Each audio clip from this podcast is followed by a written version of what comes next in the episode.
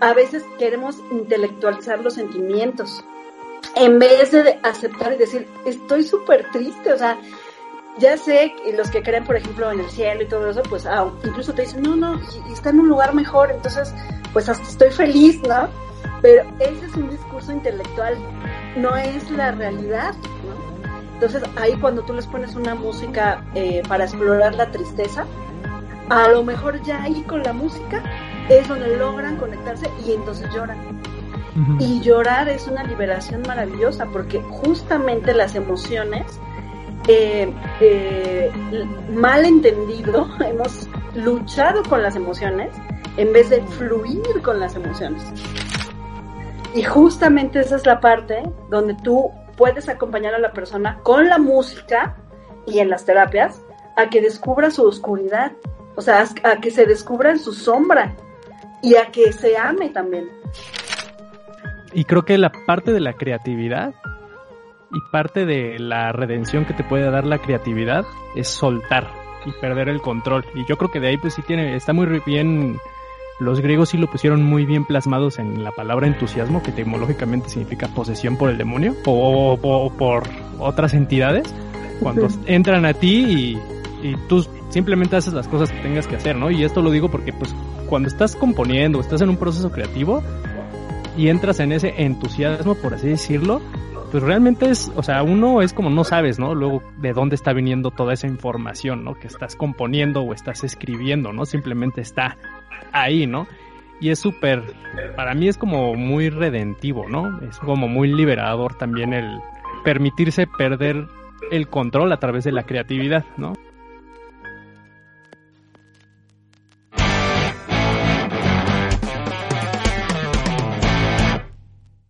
Hola a todos, bienvenidos a Transmisión Qualia. El día de hoy nos encontramos en el episodio número 35 con una invitada muy especial, una querida amiga que además también de ser mi amiga pues es mi jefa y he aprendido muchísimo de ella en, en cuestión del arte de dar clases y de la pedagogía musical, porque ella es una experta en, bueno, en psicología, pedagogía musical, también en musicoterapia, una clase de musicoterapia que se llama Humanista, que ahorita ella nos va a contar un poquito más de qué trata todo eso. Y, está todo lo de psicología, pedagogía musical, musicoterapia, ella se enfoca muchísimo para forjar, ¿no? Y crear el carácter de las personas, la formación de carácter, la expansión de la conciencia, varias cosas bastante interesantes que van enfocadas al crecimiento y desarrollo emocional y de la inteligencia emocional, ¿no? Entonces vamos a estar hablando con, con ella, este, sobre todo acerca de musicoterapia humanista. Eh, ella es Lisette Rangel. ¿Cómo estás, Liz? Bienvenida. Hola, hola. Gracias, Dani. Gracias. Bienvenida, Liz. Bienvenida. Muchas gracias a los dos. Anda, Luis, ¿cómo estás? Todo bien, todo bien. Sí. Tú ya dale, tú, tú ya, ya te noté muy inspirado, entonces síguete, vámonos. pues sí, va, bueno, eh, les comentaba que Liz está este, muy enfocada en un tipo de musicoterapia que yo antes no había escuchado y que nos interesaría mucho a Luis y a mí y seguramente a nuestra audiencia escuchar más acerca de esto, que es la musicoterapia humanista. Pero antes de comenzar con eso, igual nos gustaría, Liz, un poquito, pues si nos pudieras platicar este, un poquito de, de tu carrera como profesional, como pedagoga musical, este, porque tienes una trayectoria pues bastante larga en el tema de la pedagogía musical también, entonces pues no sé si pudieras un poquito como darnos un pequeño resumen, ¿no? De quién es Lisette Rangel. Muchas gracias, sí. Pues nunca había habido que dijeras que soy tu jefa, fue raro. Sí, ya sé. sí, pues soy Lisette y eh, pues he vivido a lo largo de mi vida varias etapas, ¿no? Primero estudié música estudié composición y toco el piano, el saxofón, pero bueno, después tuve a mis hijos, estuve casada muchos años y, abandoné todos mis proyectos profesionales. Entonces ya después de que me divorcié, como que retomé eh, pues muchas cosas que se habían quedado pendientes ahí y es que estos 10 años que ya llevo divorciada, pues mi vida ha cambiado mucho. Entonces, este fue cuando pude estudiar, estudié psicología, estudié pedagogía musical y estudié y ahora estoy haciendo un máster de, de musicoterapia humanista precisamente, ¿no? Y bueno, como parte de un proyecto este, también laboral, eh, creé una academia que es donde, donde Dani y yo colaboramos juntos. Entonces, esta academia ya tiene seis años y eh, pues la verdad ha sido todo un reto, ¿no? Porque hay muchas formas de enseñar música. Hay una forma de enseñar música como a la antigua de la letra con sangre entra y estilo eh, Whiplash. Entonces, esa forma que yo, yo en lo personal que estudié en la, en la UNAM, en la Facultad de Música de la UNAM, tuve maestros de ese estilo y pues ya después necesité mucha terapia, ¿no? Para poder continuar. Para borrar los traumas de, de esos maestros, ok. Y he tenido la fortuna de después ya tomar clases con otros pianistas. Eh, de piano clásico me dio clase la maestra Noemí Mendoza, que también es profesora de nuestra escuela. Y pues padrísimo, ¿no? Porque ya me di, que, me di cuenta que ella enseñaba muy distinto, aunque fuera piano clásico, ¿no? y también de piano popular, este, me da clases el profesor Adán, y es, es otra onda, ¿no? Entonces, eh, lo comprobé en mí misma, ¿no? Que esa parte, eh, como, como dice en la película, ¿no? Es que si no te exijo así, le decía el maestro a este chico, no, si no te exijo así, vamos a, a privar al mundo de ti, ¿no? Pero, pues tampoco todos vamos a poder ser super genios, ¿no? ¿Y por qué vamos a privar a la gente del arte? ¿no? Si cualquier persona puede tener ese acercamiento con el arte, en este caso hablamos de música, pero puede ser otro arte, sin tener que ser un experto, ¿no? Simplemente como un acompañamiento en su vida y para lo que en su etapa de desarrollo le sirva, ¿no? Entonces, este, en esta parte de como de ser muy, eh, peda, muy usar la pedagogía humanista también es centrarse en la persona, ¿no? Centrarse en lo que la persona requiere y no en lo que el arte en sí mismo requiere para un nivel estético, ¿no?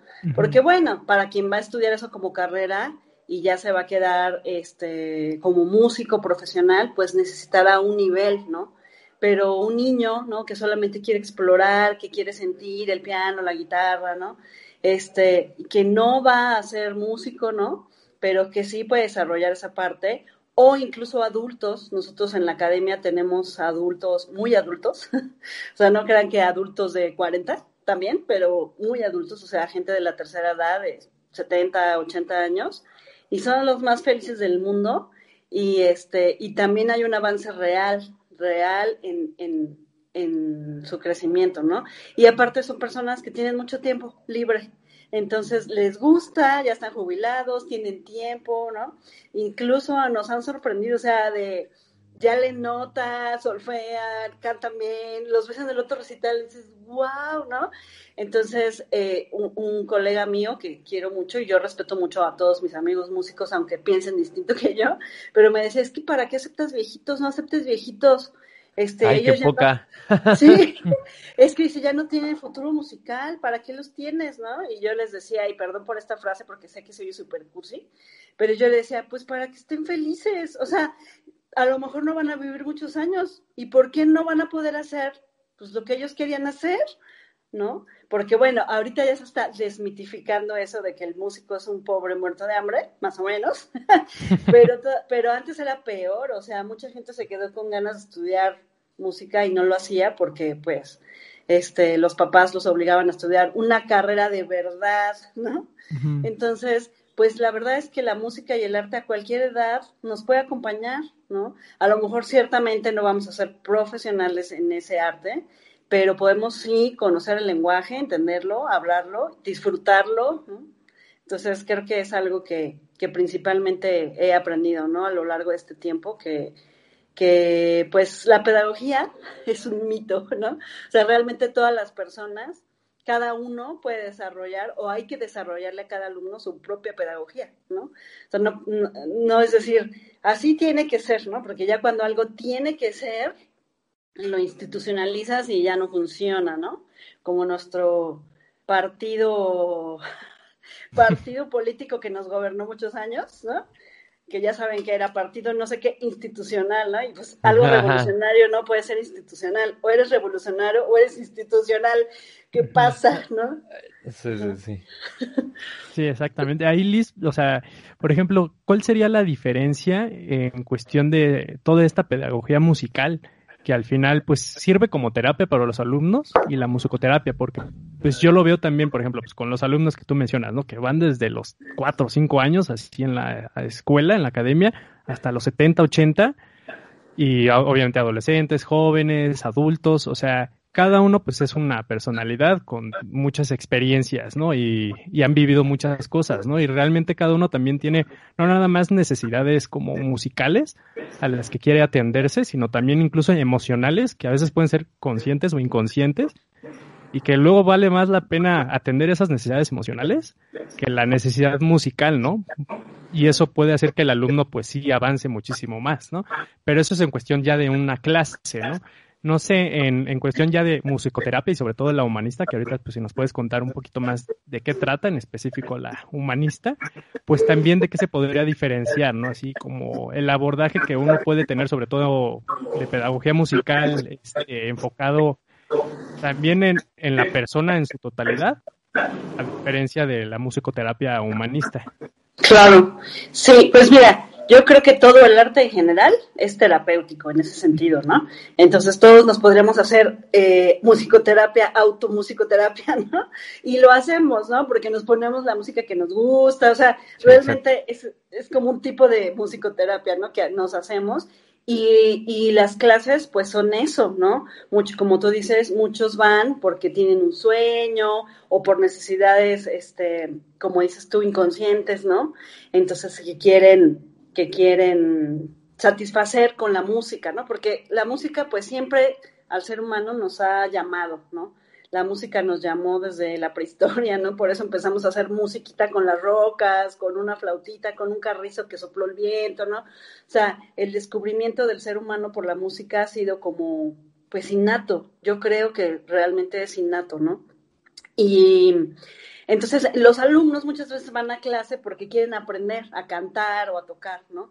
Pero muchas veces en la clase el maestro se convierte en eso, en un en su terapeuta, ¿no? Muchas maestras de canto me cuentan eso. Es que ya no le di clase porque empezamos la clase y empezó a llorar y entonces ya yo empecé a hablar. dije, no, pues está bien, o sea, y más, por ejemplo, en el canto, ¿eh? Que en el canto te desnudas frente a la persona, o sea, en un instrumento te puedes esconder tras él, ¿no? O sea, te pones la guitarra, agachas la cabeza y ya no sostienes la mirada, ¿no? En el piano igual, en cualquier instrumento te escondes, pero en el canto es directo, ¿no?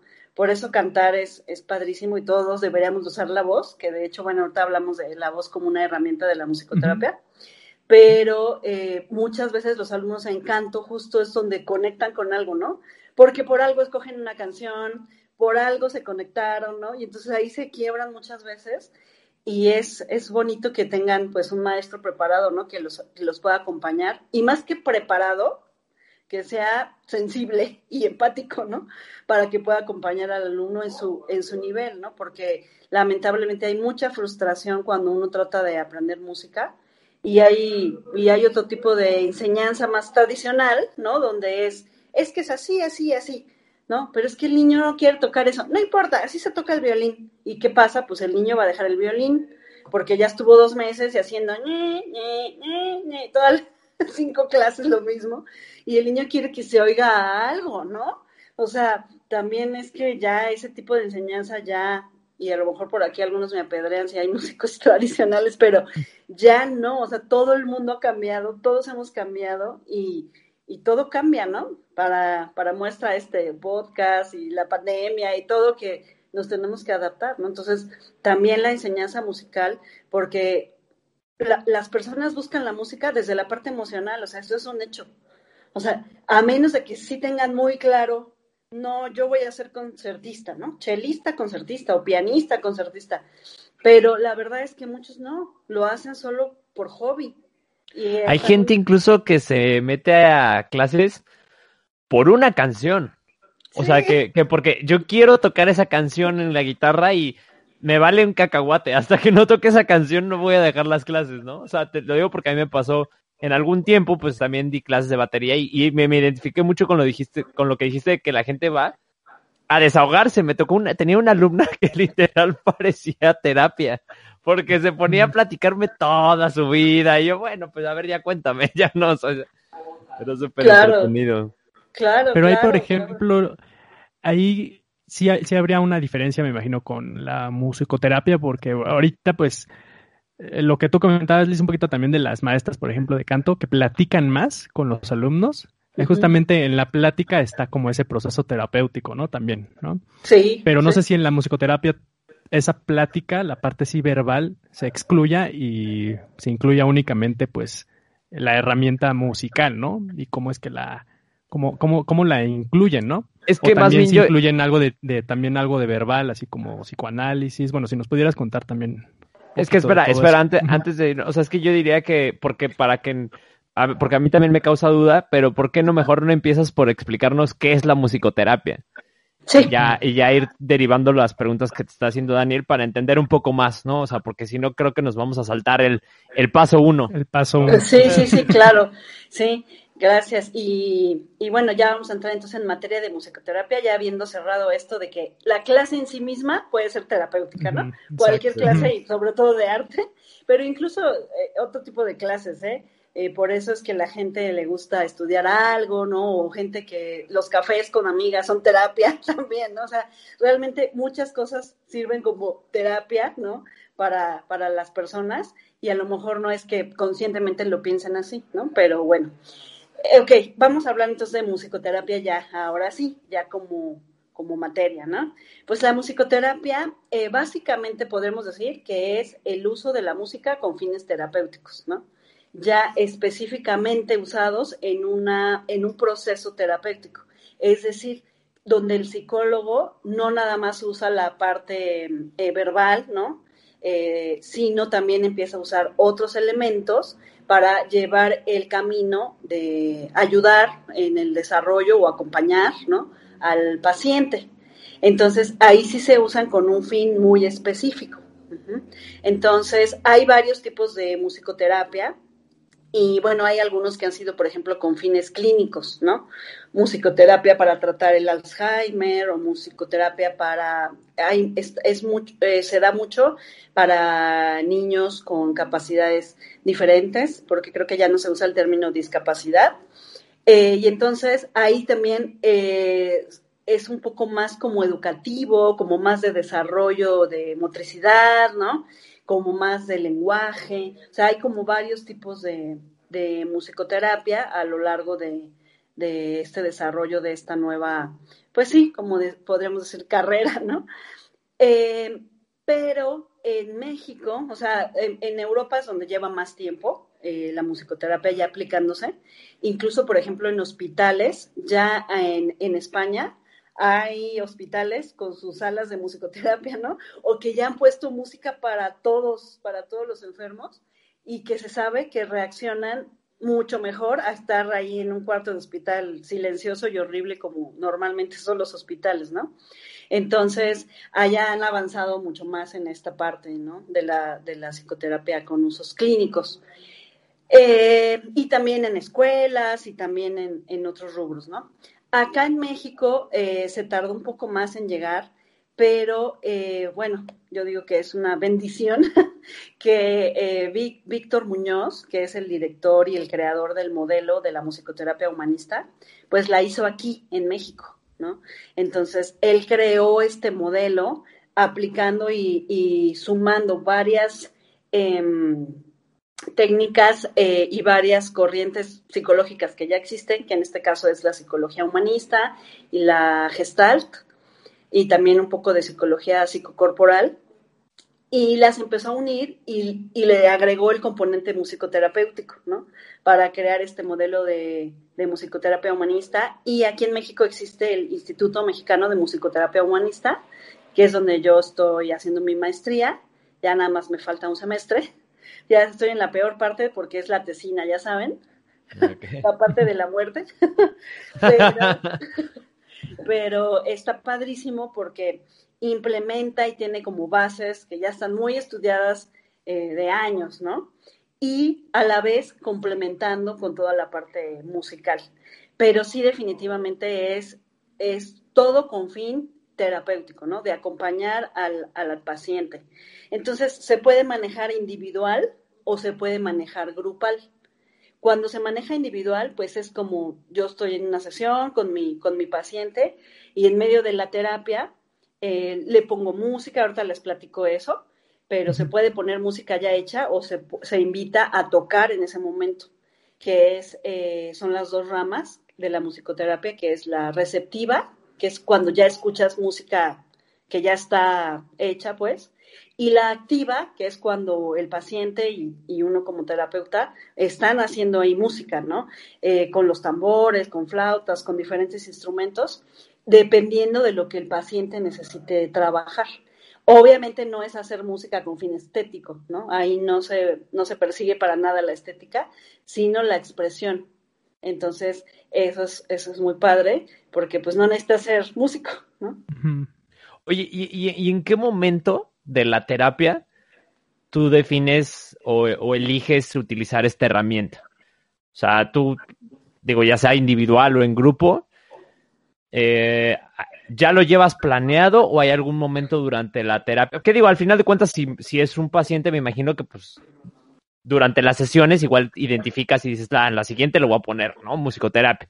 Pero ¿en qué momento? O sea, ¿qué, ¿cuál es ese, ese, ese pues ese punto clave en el que dices, ah, aquí sería bueno meterle por esta situación o por otra, o sea, como qué tipo de situaciones son las que requieren este tipo de musicoterapia. Claro. Mira, en las grupales generalmente sí ya es un programa preparado, ¿no? Por ejemplo, que tú digas, vamos a trabajar eh, como grupo por ejemplo, ahorita algo que quedaría muy bien hacer en, en terapia grupal con musicoterapia es esto del distanciamiento social que hemos tenido que vivir, ¿no? Que ha sido tan fuerte, aunque alguna gente dicen, ay, qué padre, así no tengo que tocar a nadie, ¿no?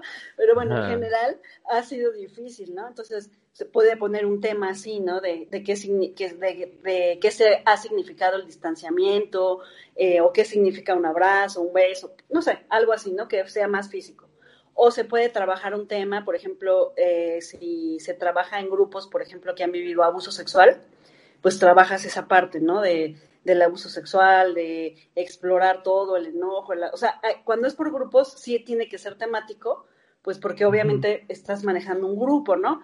O a menos de que sea un grupo, por ejemplo, de estudiantes de teatro, por decir, ¿no? Entonces ahí a lo mejor, como son estudiantes de teatro, pues van a explorar alguna emoción nueva o se va a tratar un tema que no saben, ¿no? Pero es más bien exploratorio. O sea, ahí sí depende mucho de qué grupo tengas y cuál sea el objetivo o la finalidad, ¿no?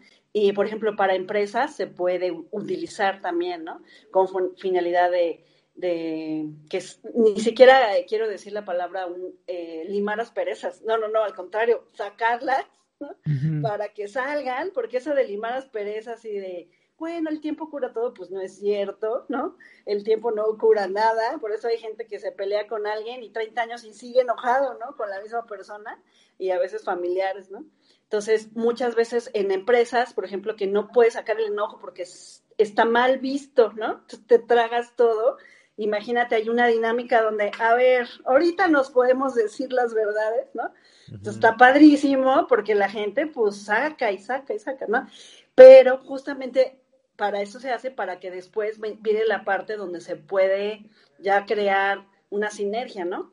Pero sí es difícil porque también no todas las personas, cuando es grupal, pues están en el mismo grado de, pues sí, de conciencia o de ganas, ¿no? Bueno, normalmente en grupos sí se maneja con, con un tema. Y individual, bueno, ¿querías decir algo, Dani, de esto de grupo? Eh, sí, bueno, te quería preguntar ahí, por ejemplo, en eso que mencionas que pues no todos, sobre todo en el grupal, pues están como en el la misma sintonía o, yo diría como la misma receptividad. O sea, te quería preguntar en cuanto a, en cuanto a eso, eh, ustedes, o sea, ¿cómo se prepara al paciente o al, o al grupo para recibir, por ejemplo, la música, ¿no? Porque tú decías que hay dos tipos, ¿no? Como la receptiva y la activa, ¿no? Sí. Y pues, eh, o sea, si hay alguna preparación previa antes de que empiece ya el tema de la música y cómo es esa preparación para que pues la persona que va a estar ahí recibiendo eso, pues lo puede aprovechar, ¿no? Claro, sí, sí, claro, por supuesto que sí tiene que haber una preparación previa. Eh, de hecho, cada sesión, antes de poner la música, se tiene que dar, pero cuando ya tienes un grupo constante, pues vas haciendo la preparación como con anticipación, ¿no? Ya para que cuando metes ese, ese, esa dinámica, pues ya jale, ¿no? Eh, pero vamos a suponer que no hay tiempo de preparar, que nada más es esa sesión de un día de talleres, ¿no? Entonces, a lo mejor la dejas eh, en medio o para el último, no luego, luego, porque sí hay mucha gente que, por ejemplo, si tú le dices, vamos a tener un taller de no sé qué, ellos piensan que taller o que conferencias, todo es intelectual, ¿no? Entonces se van por la parte de, pues ya traigo mi libreta, mi lápiz, ¿no? Y hablo también por mí misma. Así me pasó a mí cuando entré a estudiar aquí, no llevaba mis todo para hacer mis apuntes, y luego empecé a dar cuenta que eran otro tipos de ejercicios, y yo dije, órale, ¿y a qué horas vamos a escribir? No, pues ya cada quien en su casa después escribes lo que quiere, ¿no? Pero sí hay que hacer, sobre todo la preparación es de traer a la persona al, aquí, al presente, al aquí, a la hora. O sea, de que la mente no se vaya tan lejos, ¿no? Porque si la mente se sigue yendo, yendo, yendo, le cuesta más trabajo a la persona conectarse con lo que siente, con lo que quiere, con lo que necesita y sobre todo con el momento, ¿no? Con los, con, con, la música que se va a trabajar o con los compañeros. Ahora, yo, yo, yo tengo ahí una duda porque eh, hace rato, ¿te acuerdas? Estabas comentando que pues al final eh, la pedagogía ya la crea para cada uno, ¿no? O sea, tiene que ser como muy especializada, casi, casi. Sí. Eh, y, y al final yo creo que un poco estas dinámicas van también por ese rubro en el que si tú vas a poner, por ejemplo, una melodía o vas a utilizar una canción para cierta actividad, este, con cierta finalidad, pues quizás a algunos les va a meter en cierto mood, que, o, a la mayoría, pero, pero, pero probablemente va a haber muchos otros que no, ¿no? Sí. Entonces ahí como qué es lo que, que, haces o, o, al final de cuentas, digo, también yo sé que no vas a poner así como de, ah, cada quien sus audífonos y cada quien su canción, ¿no? Pero sí. al final no sé cómo manejes tú esas situaciones. Pues mira, esto que dices es muy cierto, porque pues ciertamente es muy complejo, ¿no? Pero finalmente cuando, cuando se hace este trabajo musical, eh, sobre todo con música eh, en trabajo de receptiva, o sea, de música que tú ya pones, pues sí lo vas llevando con una dinámica que aquí se le llama la curva metodológica, que va por partes, ¿no? O sea, como la parte de la preparación, de cierra tus ojos, siente tu cuerpo, o sea, tratarlos de traer aquí a la hora, ¿no? Poco a poco se va explorando el tema, se va, se va poniendo, este, se va intensificando la música, eh, cuando ellos ya hacen contacto con una emoción, ¿no? En el caso de que es grupal, pues sí se trata de que más o menos todos vayan igual, pero puede haber quien no. Y también ahí, pues es, uno tiene que estar abierto a que cada, cada persona va a tomar lo que esté lista para tomar, ¿no? O sea, sí es soltar mucho el control, porque eh, con personas así como yo que somos un poco estructuradas y controladoras, pues sí quisiéramos que todo salga bien, que todos aprendan lo mismo. Y eso no se puede, o sea, ni cuando enseñas matemáticas, pues. O sea, te enseñan una suma y, y, yo pensaba, ¿por qué tengo que sumar? Es que apréndanse esto, porque dos más dos, pero ¿por qué? ¿No? Y si no, dos manzanas más dos manzanas, y, son, y si son dos peras y dos manzanas, ¿por qué me va a dar cuatro? ¿No? Y, y, y hay niños que aprenden de, de formas, ¿no? Entonces, realmente aquí también se confía en que la persona va a recibir y a tomar para sí misma lo que esté lista para tomar, ¿no? Entonces, por eso, aunque haya diferentes niveles de, pues sí, de conciencia o de, de, procesos personales, ¿no? En, en, una empresa, por ejemplo, pues todo lo, lo que se hace, algo nos dice. O sea, cuando uno está abierto a escuchar, eh, la canción te dice algo, ¿no? O la música te dice algo, o una frase te dice algo, ¿no? Pero depende mucho de la persona, más que del terapeuta en sí mismo, ¿no? Pero sí es complicado, ¿no? Porque hay personas que no se van a, a meter al mismo grado. Cuando yo empezaba mi maestría, que empezábamos a hacer los ejercicios, yo era de las que decía, cierren los ojos, y yo los abría, ¿no? Porque decía, Para ver que todos los tuvieran cerrados, ¿no? Sí, sí, sí. A ver qué están haciendo los Daniel, que cierres los ojos, carajo. y entonces, no sé, nos acostaban, hacíamos un ejercicio, se hace mucho de trabajar, por ejemplo, con nuestro niño interior, eso es algo, un trabajo muy bonito, ¿no? Se hace trabajo de de como de, de, de, que te conviertas en algo, ¿no? En árbol, en, en animal, cosas así. Muy interesante. Y a mí me costaba mucho trabajo porque yo decía, ¡ay, qué ridícula me de ver haciendo esto, ¿no? Y yo tenía compañeros que luego, luego se conectaban, ¿no? Yo decía, ¿cómo le hacen? ¡Qué padre! Porque es como si se perdieran de la, de la realidad y estuvieran ahí, ¿no? Solo en ese momento siendo un árbol o siendo un, un león o siendo lo que ellos escogieran ser, ¿no?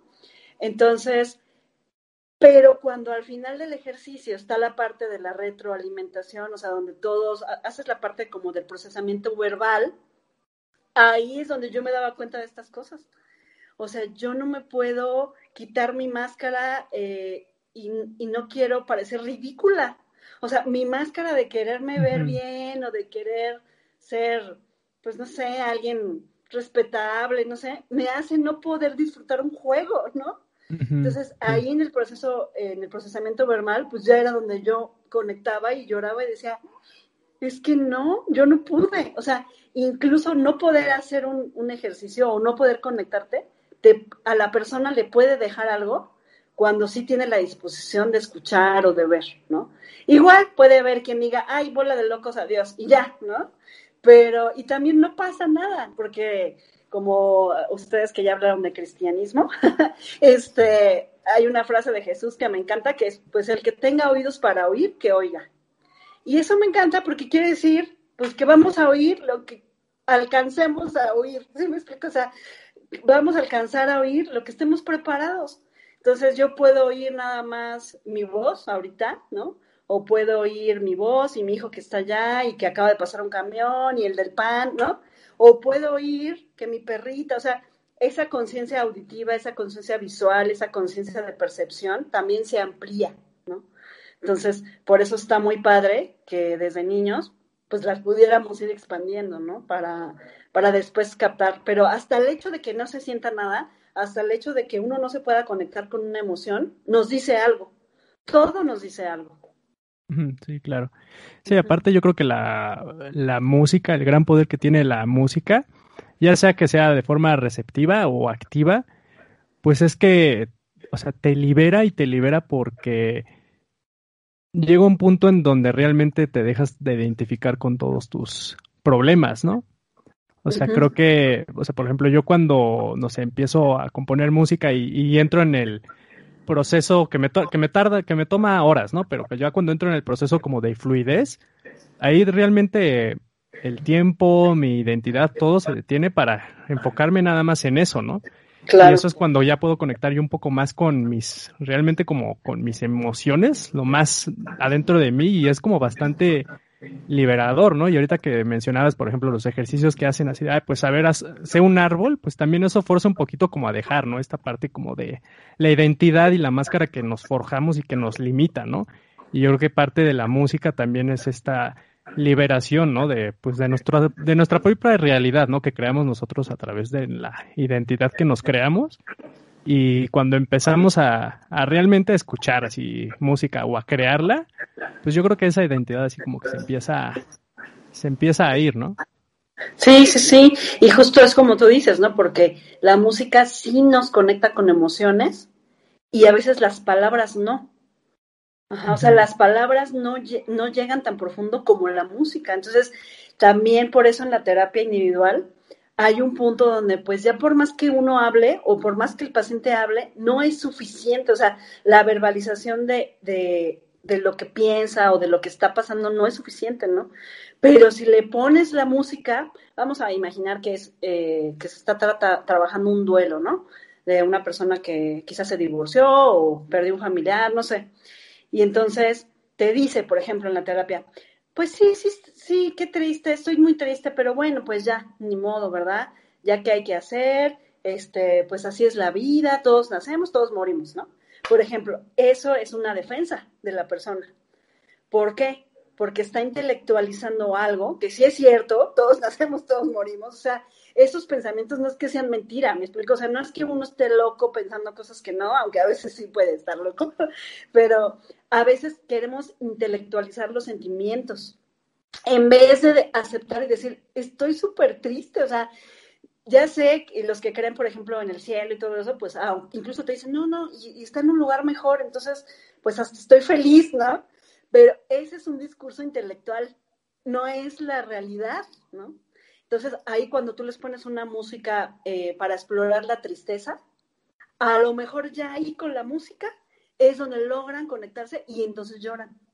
Uh -huh. Y llorar es una liberación maravillosa porque justamente las emociones, eh, eh, mal entendido, hemos luchado con las emociones en vez de fluir con las emociones, ¿no? Entonces, si, si tenemos, ustedes creo que no tienen niños, pero muchas mamás que tienen un niño y se enoja y hace berrinche, ¿y qué le dicen? No te enojes y no grites, ¿no? ¿Por qué no? Que lo dejen que se enoje. O sea, imagínate, le rompen un juguete o alguien le hace algo, ¿cómo no se va a enojar, no? Entonces, desde chiquitos aprendemos a tragárnoslo. Nos tragamos el enojo, nos tragamos la tristeza, nos tragamos el miedo. Sobre todo esas tres emociones que están muy mal etiquetadas como emociones negativas. Y no, no hay emociones negativas. Todas las emociones solo son.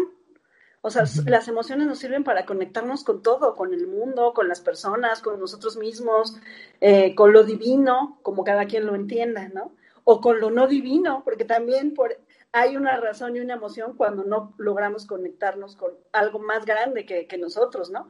Entonces, la represión de la emoción no da sanidad.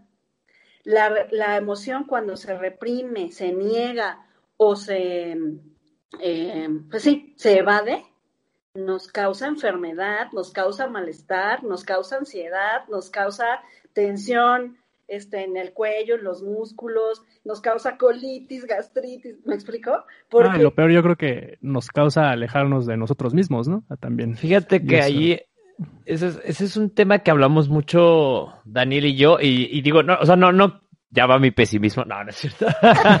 Aquí es que tienes que saber que yo soy el pesimista del podcast. Hasta perfecto. Fíjate que, eh, digo, no, no, no, es que no quiero adentrarme mucho sin el tema, porque puta, ahora ya, el tema de las emociones es extensísimo. Uh -huh. eh, eh, pero bueno, aquí lo que yo quiero, o sea, hay, hay, tengo una perspectiva al respecto en el que, por ejemplo, Siento que mucho de, de, las emociones, sí tienes razón, o sea, creo que es, a ver, al, al, final de cuentas, aunque las quieras evadir, pues van a salir. O sea, las emociones, la verdad es que para mí eso de inteligencia emocional es bullshit. Bueno, cuando es literal, porque no, o sea, realmente las emociones no son controlables per se lo que es son razonables y entonces tú puedes, como dices, racionalizar una emoción y decir, ah, bueno, está pasando esto y el otro y entonces controlas tus impulsos, que es otra cosa, ¿no? Pero al final la emoción va a salir y se va a, mostrar de cierta forma u otra, como dices, en la enfermedad, en la reacción, ¿no? En el enojo contra alguien, ¿no? Puede ser, pero pues va a salir, ¿no?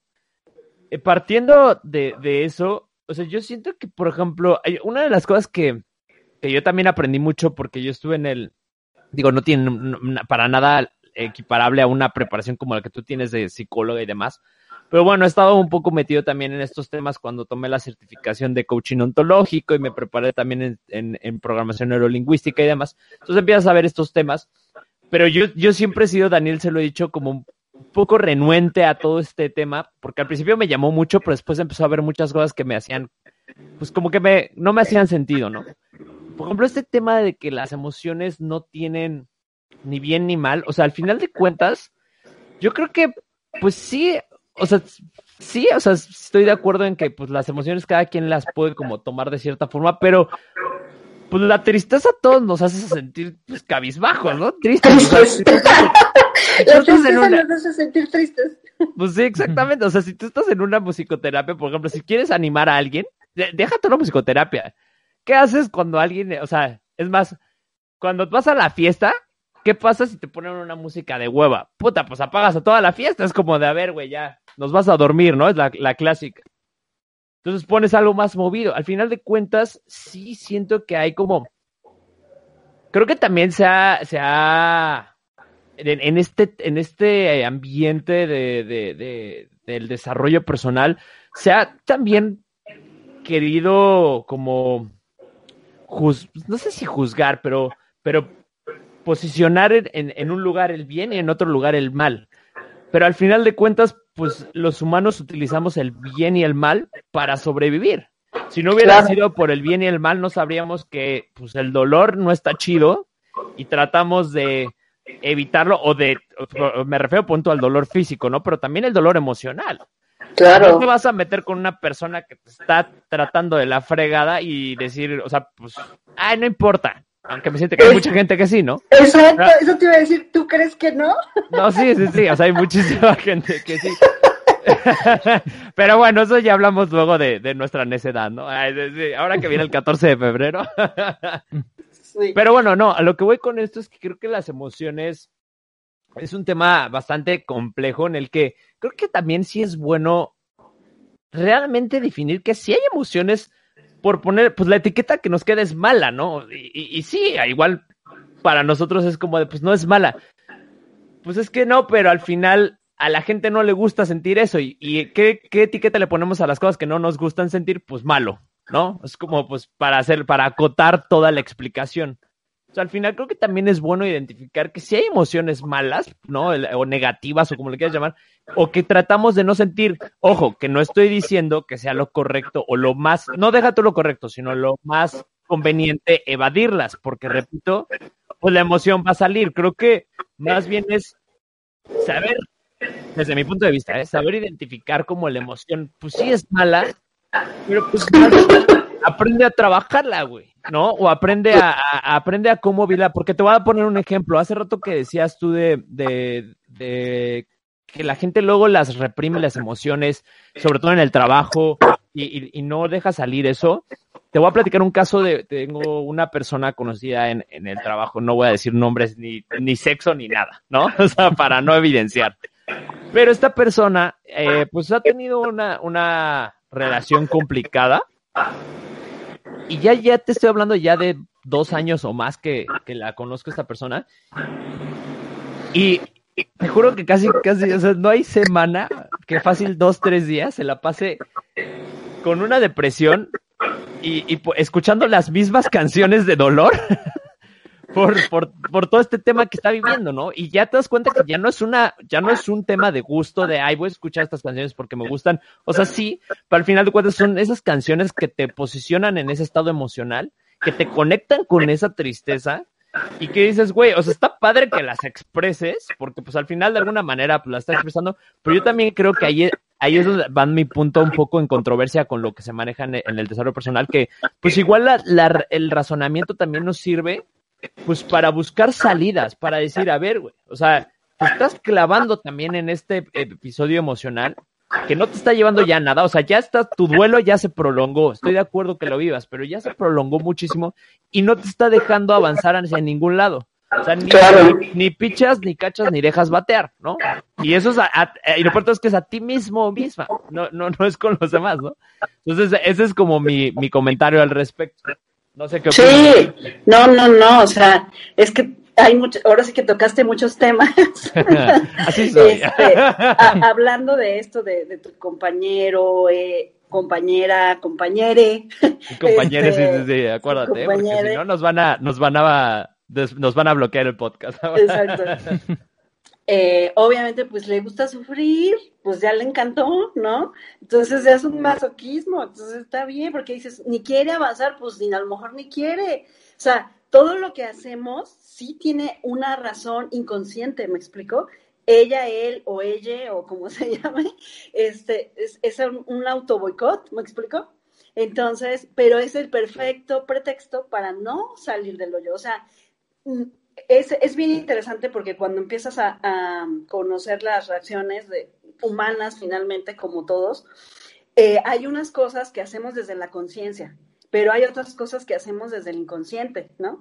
Entonces, lograr que lo inconsciente suba a lo consciente, que es de lo que se trata el psicoanálisis finalmente, es pues el reto mayor, ¿no? Que es darse cuenta de lo que está pasando. Entonces, esa persona no se da cuenta de lo que está pasando y a lo mejor ni quiere darse cuenta, ¿me explico? Entonces ahí pues ya, nada más, ya darle una palmadita a Dios, ¿no? Porque no hay forma, ¿no?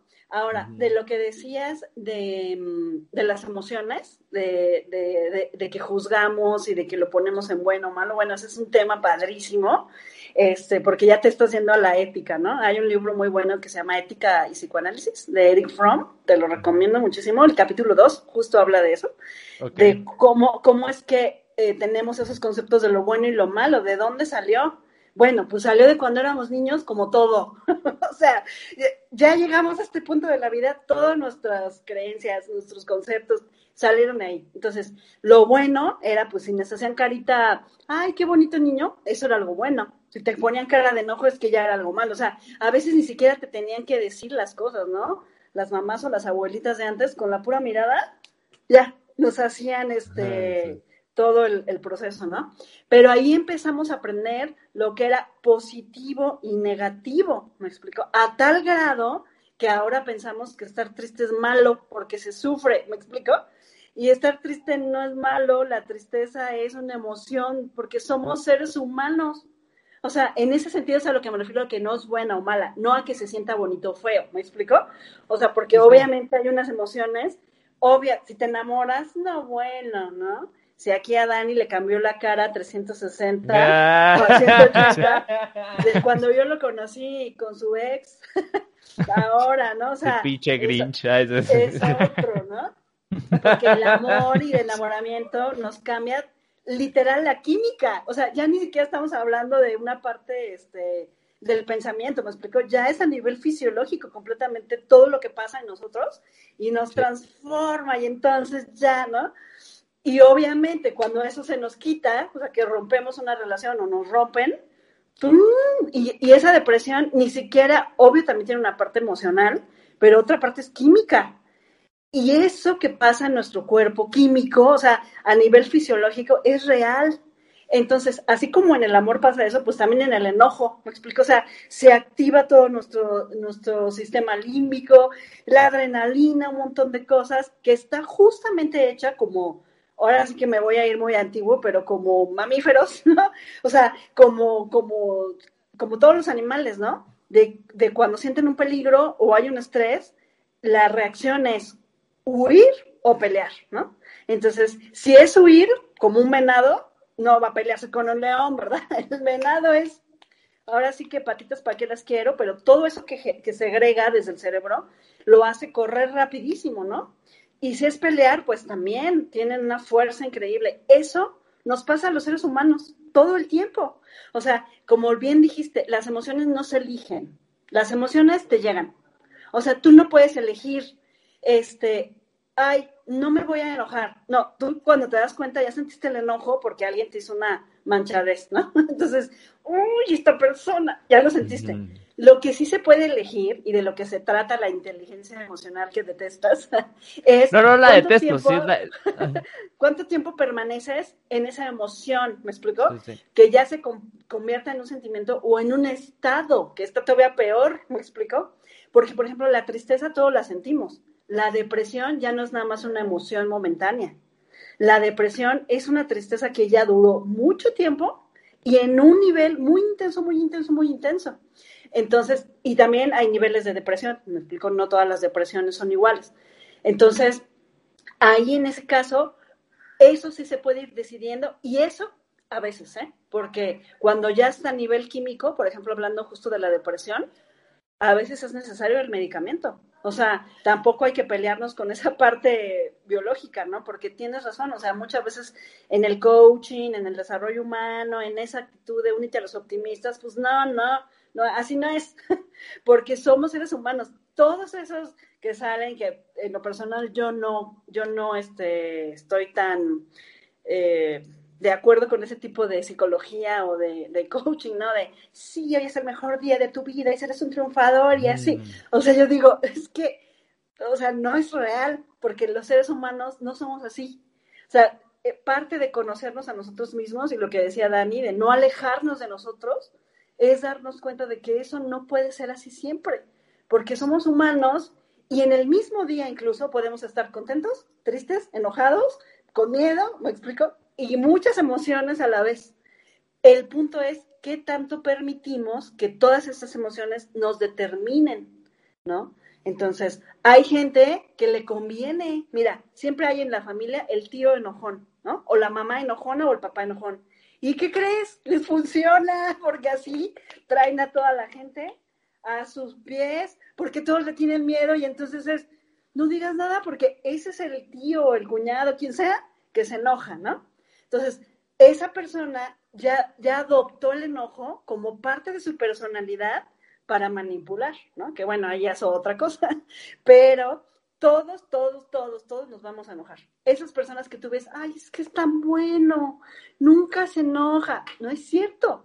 Sí se enoja y tiene el enojo ahí reprimido, ¿no? Luego da más miedo los que parecen siempre buenos y felices, porque el día que se enojan van a sacar la pistola y a todos, ¿me explico? O sea, por tanto tiempo de estar guardando algo, ya se convierte en una bomba, literal una bomba de tiempo. Por eso es muy importante aprender a gestionar la emoción en el momento en vez de reprimirla o negarla. ¿Y qué quiero decir? No quiero decir que van a andar aumentando madres a todos, ni bajándose a pelear en el carro cuando se te meten. No, no, no. Pero sí es importante eh, gestionarla sin dañar a otro, sin dañarnos a nosotros mismos o dañar el medio, ¿no? Es decir, estoy enojadísimo y rompo la pared, ¿no? O rompo una puerta de madera. Pues la puerta, ¿qué culpa tenía, no?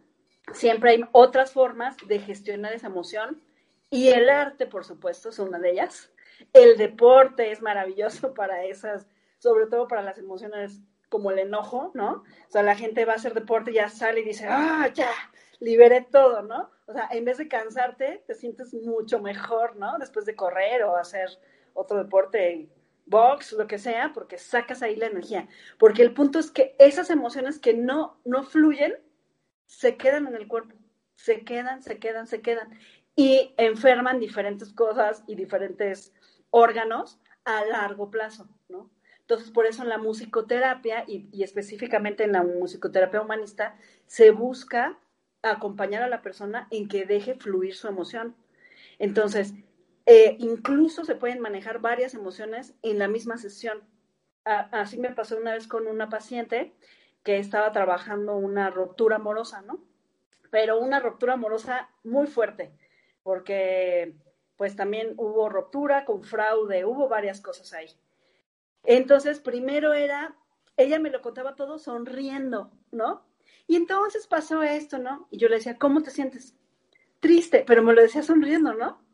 Y entonces ahí ya es, pues también, eh, eh, la persona que está dando la terapia darse cuenta, ok, está escondiendo su tristeza y su enojo con la alegría, porque es una máscara finalmente, ¿no? Entonces ya con la música y trabajando con la música, ella pudo dejar de reírse para llorar, ¿no? ¿Y qué crees que pasó en cuanto terminó de llorar? Se empezó a enojar porque dijo, ¿cómo pude permitir esto y esto y esto y esto, ¿no? Entonces agarramos ahí unos yembés, ¿no? Y con el yembe, órale, ¿no? Empezó a literal a golpear el tambor, ¿me explico? Entonces ahí ya quité la música, eh, la que estábamos haciendo receptiva, para que ella pudiera entonces desahogar ahí. Normalmente siempre eh, uno hace lo mismo que el paciente para acompañarlo, ¿no? Entonces las dos así, y dile más, ¿y qué le quieres decir? No, bueno, le dijo hasta de lo que decía morir. Ah. Pero ¿qué crees? Eso es necesario, porque a veces nos queremos, o sea, como queremos permanecer en nuestra máscara de, bueno, no, o sea, está bien, yo respeto, cada quien decide, ¿no? Pero en el fondo tú dices, ay, esta persona, maldito, ¿me explico? Entonces, no digo que se vayas y se lo grites a él, no, pero el punto es que no se quede en tu cuerpo, porque nos enferma muchísimo. Ella ya hasta se le estaba paralizando media cara, imagínate. De toda la tensión, todo el coraje y todo, ya no, ya, de pronto ya, no podía mover la cara. La tenían que inyectar y así, ¿no? Entonces, el punto es fluir, fluir con la emoción. Obvio, son unas sesiones muy fuertes, porque la persona termina, imagínate, ya lloró, ya gritó, también tienes que hacer un cierre después de eso, ¿no? Con otra música también más tranquila para que la persona la vuelva a bajar, vuelva a regresar a la aquí y a la hora, ¿no? Incluso en esos momentos cuando ya la regresas, a veces tienen como algunas experiencias transpersonales, ¿no? y ya te cuentan, es que vi una luz y esa luz me dijo tal cosa, o sea, es muy interesante porque es como si se empieza a abrir muchos canales de percepción en la persona, ¿no?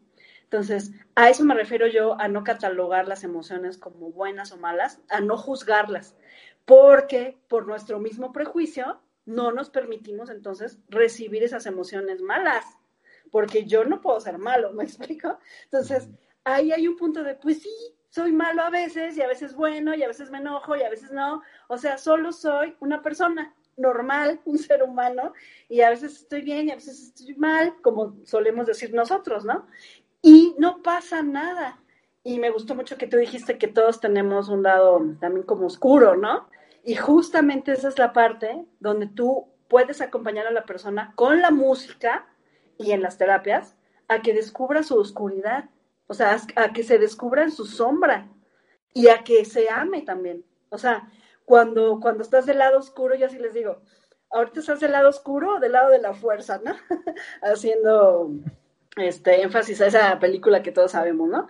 Entonces me dicen, uy, es que mi lado oscuro, ¿no? porque sí, sentimos envidia, coraje, o sea, pero también está padre decir, sí, la neta sí, tengo una envidia espantosa, pero cuando la admites, la aceptas, la identificas, que ese es el paso, identificarla, aceptarla, ¿qué crees? Fluye. Que cuando no, uno no la acepta ni la identifica, se te puede quedar ahí, ahí, hacerte una amargura espantosa a largo plazo, ¿no? Porque ni siquiera pudimos ni, ni siquiera darnos permiso de aceptar que lo sentíamos. Entonces está cañón, porque ¿qué nos hace? O sea, ¿qué juez tenemos dentro de nosotros tan fuerte que no nos deja ni sentir, ¿no? Entonces, más o menos esa es la idea, ¿no? De que en el humanismo en general y en la musicoterapia humanista, la persona se descubre a sí misma con lo que hay.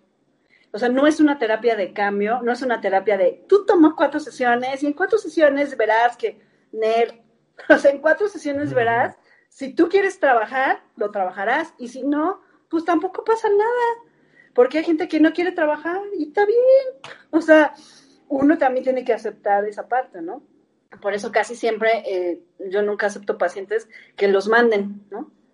que me mandaron, por, pero tú quieres, no, yo no quiero, no, pues olvídalo, porque no, no va a funcionar. En cambio, cuando la persona quiere, es bien bonito, porque eh, es feo y bonito a la vez, ¿no? Porque puede estar una persona muy deprimida, que es la primera vez en su vida que se dio permiso de deprimirse, ¿no? También me ha tocado eso con, con un caso de una paciente mía, ¿no? Que no se dejaba sentir algo muy fuerte que vivió y también tenía una máscara de fortaleza, fortaleza, ¿no? Y de pronto logró romperla y se fue al pozo, se fue al pozo. Y yo solo la acompañé en el pozo. Pero vivir ese pozo, esa oscuridad, de hecho le, le llamé a su esposo porque estaba muy preocupado por ella, le dije, no te preocupes. Ahorita eso es muy bueno, porque se está dando permiso de sentir, pues que la neta así está en el pozo, porque lo que vivió fue horrible y no había otra forma de catalogarlo. Fue horrible. Pero ¿qué crees? Que después de esa etapa que vivió, ahora se pudo levantar mucho más entera, es decir, sin la máscara, o sea, una fuerza más real. Entonces, eso es muy bonito porque tirar la máscara nos ayuda a que cuando seamos fuertes o débiles o lo que sea, sea como genuino. ¿Me explico? Oye, Liz, y ahí, por ejemplo, en cuestión de la música, eh, mm, esto de, ponerse la máscara, o sea, ¿tú crees que, o sea, sobre todo las personas que no escuchan mucha variedad de música por X o Y razón, sobre todo, por ejemplo, la música que es más popular, ¿no? Yo siento que tiende mucho a, a evocar e invocar emociones muy limitadas, ¿no? En cambio, por ejemplo, ajá, por ejemplo, este, en cambio, pues hay una variedad así impresionante de música. Yo he escuchado música que me ha sentido así como repulsivo hacia mí mismo, hacia el mundo, ofuscado, eh, me ha dado miedo, me ha dado alegría, tristeza, un buen de cosas, ¿no? Así hay, hay música que te puede producir así una infinidad de emociones que yo creo que no está en el repertorio o esas emociones en la música popular, como en el sí, ¿no? Entonces, de entrada yo creo que eso, incluso la música puede ser un gran bien o puede ser un gran mal, porque puede ser también incluso una distracción, ¿no? Así como todo el entretenimiento puede ser, el arte se puede convertir en entretenimiento a través del capitalismo y el capitalismo lo puede hacer gigantesco, eso se va a convertir en una distracción, ¿no? Entonces, a lo que voy con todo esto es o sea, también ustedes qué tipo de música utilizan y si tratan de abordarlo también de esa forma de, oye, pues ahora siéntete así asqueado, ¿no? Por ti, o, con, o, no sé si así lo vean, ¿no? Pero yo la verdad es que sí, hay veces que Le va a decir así, le va a poner música para que, se sienta de la chingada. Sí, no, es que en verdad, o sea, lo digo porque hay música extremadamente impresionante, así que te puede así evocar un buen de emociones, así que ni siquiera conocías. Sí. Que no estabas consciente de que la música podía hacer eso y creo que eso es parte también de, pues, de conocerse a uno mismo, ¿no? Porque si todo el tiempo uno está escuchando lo mismo y que siempre trata de evocar las mismas emociones, quizá pues ahí la receptividad nada más va a estar muy limitada en, en esa emoción, ¿no? Y pues los seres humanos somos una amalgama de muchísimas emociones, ¿no? Claro. Entonces, eh, a lo que voy con esto, pues no sé si también, bueno, uno, ¿qué tipo de música ustedes utilizan? Este, y cómo la, cuál es la, el criterio que utilizan para usar, usar ese tipo de música y qué tan amplio es, ¿no? Este, o si es más reducido el por qué, ¿no? Porque es así reducido. Pues puede ser tan amplio como el musicoterapeuta eh, tenga eh, tiempo y conciencia de clasificar la música que va a usar, ¿no? Por supuesto, la idea y parte de la terapia también es confrontativa, ¿no? En el sentido eh, de no apapachar al cliente, ¿no? Con una emoción en la que ya se acostumbró a estar, ¿no? Por ejemplo, esta chica o chico o chique, compañero, ¿no? De Luis. este, ah. pues eh, que le encantan las canciones de tristeza y estar en el drama, ¿no? Entonces, seguramente, como está tapando otra cosa, habría que, que ya, ya en, la, en las sesiones, a, a, veces no se puede usar desde la primera sesión la música, ¿eh? que eso también me preguntaban hace rato, porque a veces sí necesitas unas dos, tres sesiones pues de pura verbalización para, ir conociendo, ir viendo qué, y en su momento ya usarla, ¿no? Este, para romper también los patrones, para romper la, la, pues sí, la zona de confort, eso es definitivo. Ahora, ¿qué tipo de música? Aquí eh, en el instituto manejamos música principalmente para cinco emociones, aunque hay música eh, pues como bien dices, hay una amalgama de emociones enormes y ya es la tarea como de cada musicoterapeuta seguir ampliando su repertorio musical por emociones más precisas, ¿no? Pero las cinco emociones básicas son las que tenemos ya la clasificación de música, que, eh, que las cinco emociones son miedo, enojo, tristeza, afecto y alegría. Esas son las cinco emociones básicas. De esas cinco emociones en combinación, pues salen muchísimas más emociones, ¿no? Entonces, el que creó este modelo de musicoterapia hizo su clasificación eh, por emociones. Entonces, a nosotros que estudiamos ahí, nos dan como nuestro primer paquete ¿no? de música, se llama Matea, porque son las, las, las siglas de las cinco emociones. Entonces, tenemos ya como un botiquín básico, ¿no? Donde tenemos la música de miedo, la música de enojo, la música de afecto, la, así. Y este, tenemos que aprender en qué punto de la curva eh, se ponen. Es decir, porque primero pues es el planteamiento del tema, ¿no? Que esa parte es verbal, luego es la preparación, luego es el contacto, la intensificación y luego ya empieza a bajar la persona y tiene que como que regresar a la aquí y a la hora y ya se hace una música como de cierre y finalmente eh, el procesamiento verbal final. Entonces, pues obviamente hay que oír muchísima música para decir, esta la puedo usar con tal emoción. ¿Cuándo la vamos a usar? No sabemos. O sea, tampoco se puede preparar así. Por eso es que el musicoterapeuta tiene que ser muy sensible, muy empático con su paciente, ¿no? Porque a lo mejor el paciente te verbaliza que está triste, pero ya cuando empiezas a poner la música, ves que la emoción cambió y no es tristeza. Más bien él se acostumbra a decir eso, ¿no? Entonces dices, no, esto es miedo. Entonces cambias la música y entonces ahí puede empezar a salir otra emoción, ¿no? Y la, por ejemplo, en el repertorio, porque tuvimos que hacer, cuando estudias la maestría, de cada pieza musical haces matrices, ¿no? Donde analizas todo, la emocionalidad, los, los, las imágenes que te da, en, musicalmente también, la rítmica, qué sé yo. Y entonces, cuando yo tenía que estudiarlas de miedo, yo decía, oye, o sea, de verdad, es música que yo no pondría en mi, en mi haber natural, ¿no? Yo sé que Dani sí, porque él escucha Ligeti por gusto, ¿no?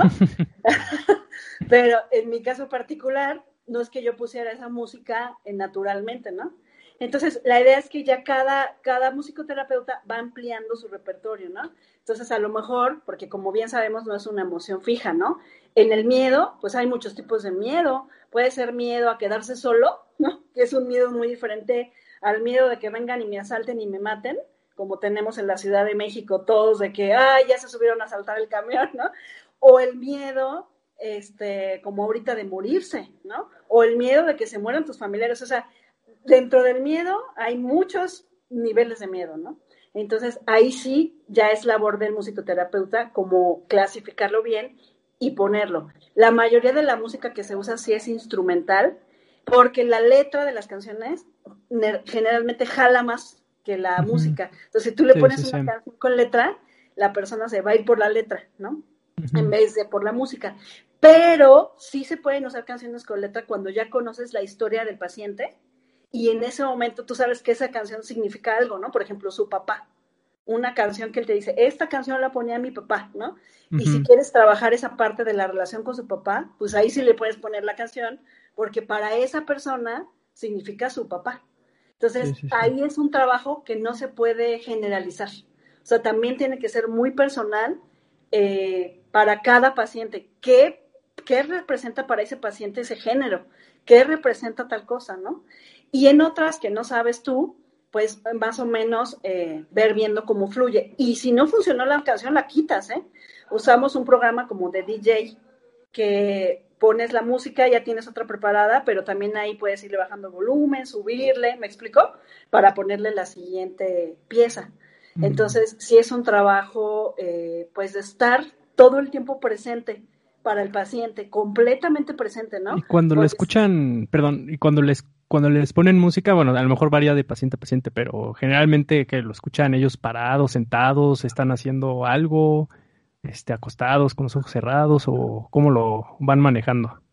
Eh, normalmente se empieza sentado, sentado y si le pides eso que cierre los ojos para que trate de sentirse, ¿no?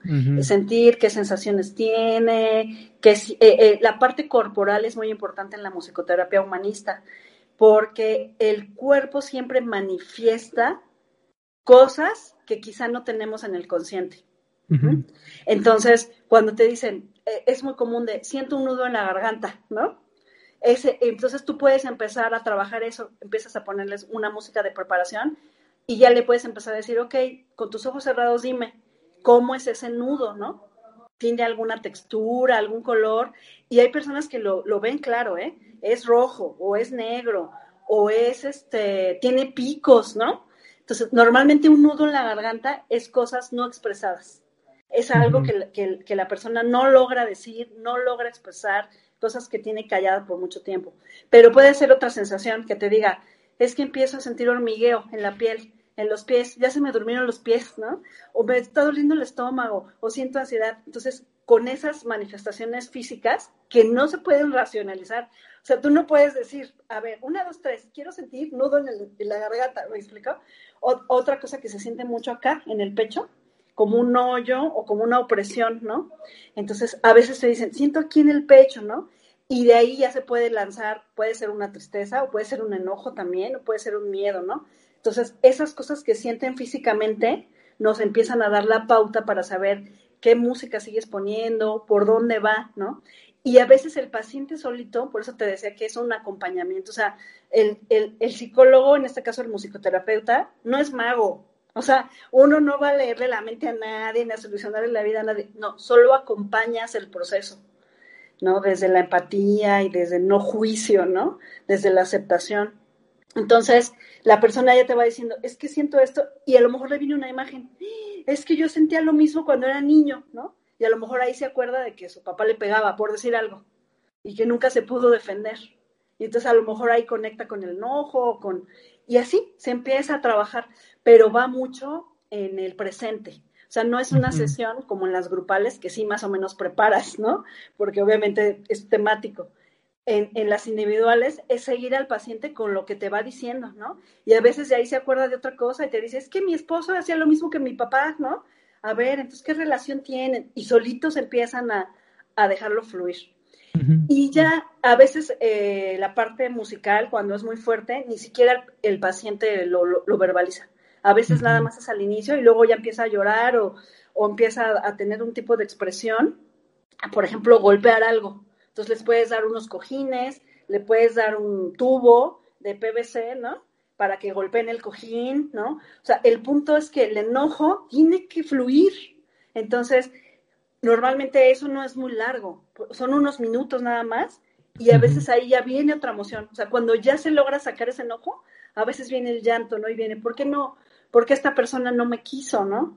¿Qué está mal en mí? Y entonces ya te das cuenta que ya cambió el tema. Entonces ya no es la otra persona, es que en, en sí misma siente inseguridad o siente que hay algo mal en esa persona, en ella, ¿no? Entonces ya al final que termina toda la curva de música, en el procesamiento verbal, te empiezan a decir muchas cosas. Es que me vi de niña, es que vi a mi papá, o vi a tal persona, es que una pesadilla, me acordé de este sueño. O sea, son cosas muy, muy diferentes, ¿no? Que cada persona puede estar viviendo según lo, lo que tenga, que es la, la, lo padrísimo de usar música. Porque en las terapias que solo son verbales, pues la persona te va a decir lo que piensa, lo que tiene consciente, me explico, y aún así funciona, ¿eh? Lo que quiera decirte, ¿no? También. lo que quiera decirte. Pero, ¿qué crees? Que con la música ni sabe.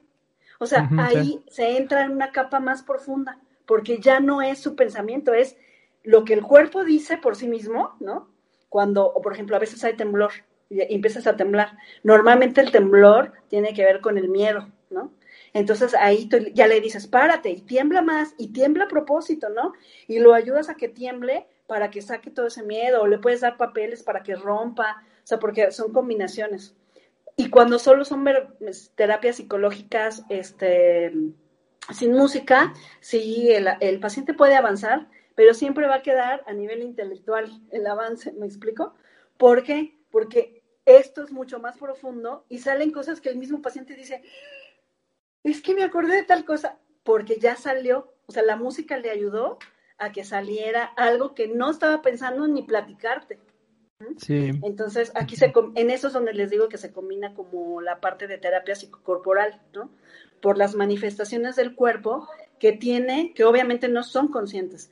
Y obviamente, no nada más en la sesión, uno empieza también a, a decirle al paciente, escucha tu cuerpo, escucha tu cuerpo, o sea, nuestro diario vivir, ¿no? ¿Qué sentimos? Porque nos duele el estómago, nos duele el pecho, nos duele aquí por tensión, ¿y qué dice uno? Eh, no pasa nada, ¿me explico?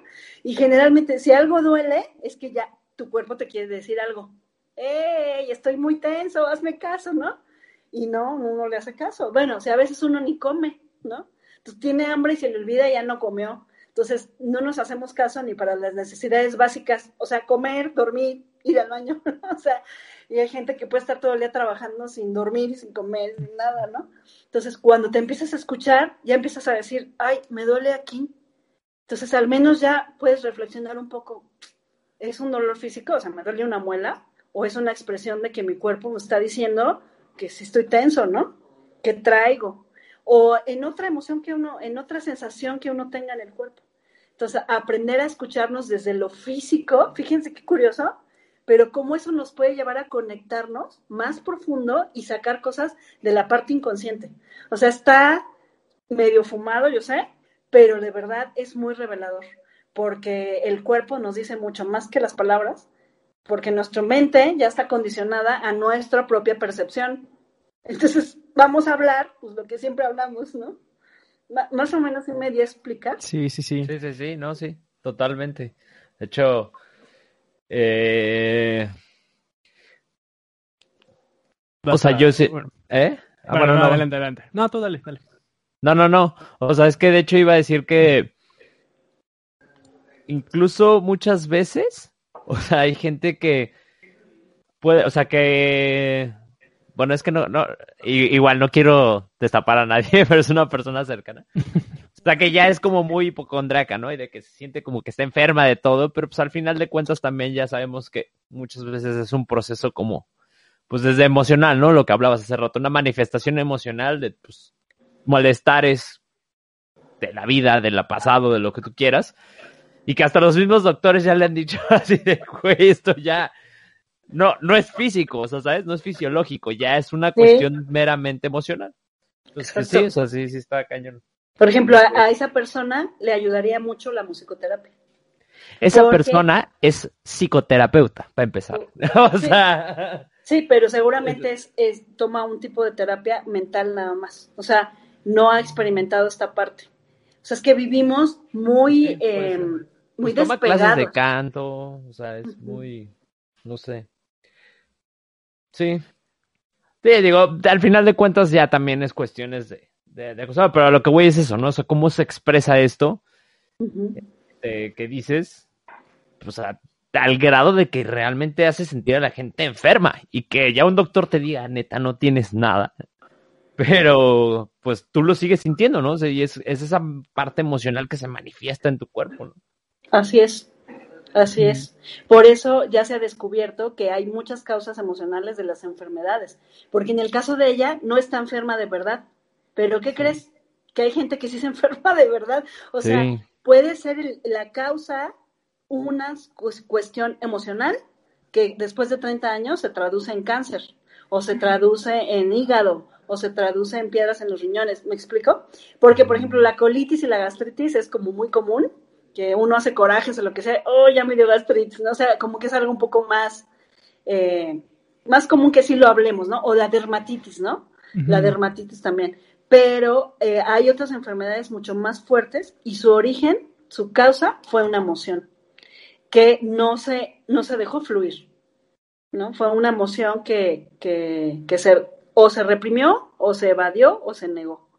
Entonces, está muy cañón, ¿no? Porque... O se sobreintegró, ¿no? También en la persona, ¿no? A veces pues uno sí.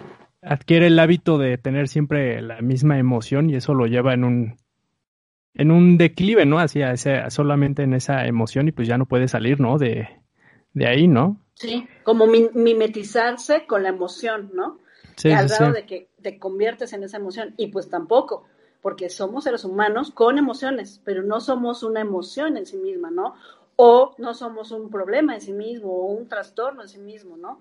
Por eso es muy delicado etiquetar a las personas, a los niños, ¿no? Porque no somos eso, o sea, nos puede estar pasando algo, pero no somos eso que nos pasa, somos mucho más, ¿no? Pero sí, sí es, un, es un descubrimiento. Eh, la musicoterapia, yo podría, sí, hace rato se los definí como una parte desde la parte intelectual como académica, como se define, ¿no? Pero en mis propias palabras yo diría es como una aventura, un viaje de autoconocimiento, ¿no? De que requiere mucha valentía, porque también uno va a encontrar ahí cosas pues, que no le gustan, pero pues que están ahí de todas formas, o sea, claro. que te guste o no te guste no quiere decir que no estén, ¿no?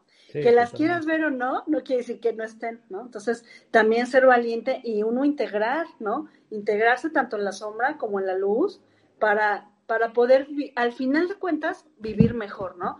Aunque en el, en el proceso puede haber, pues, caídas muy fuertes, ¿no?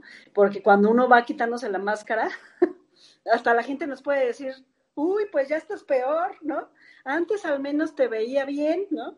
pero lo que no sabían es que ese bien era la máscara, ¿no?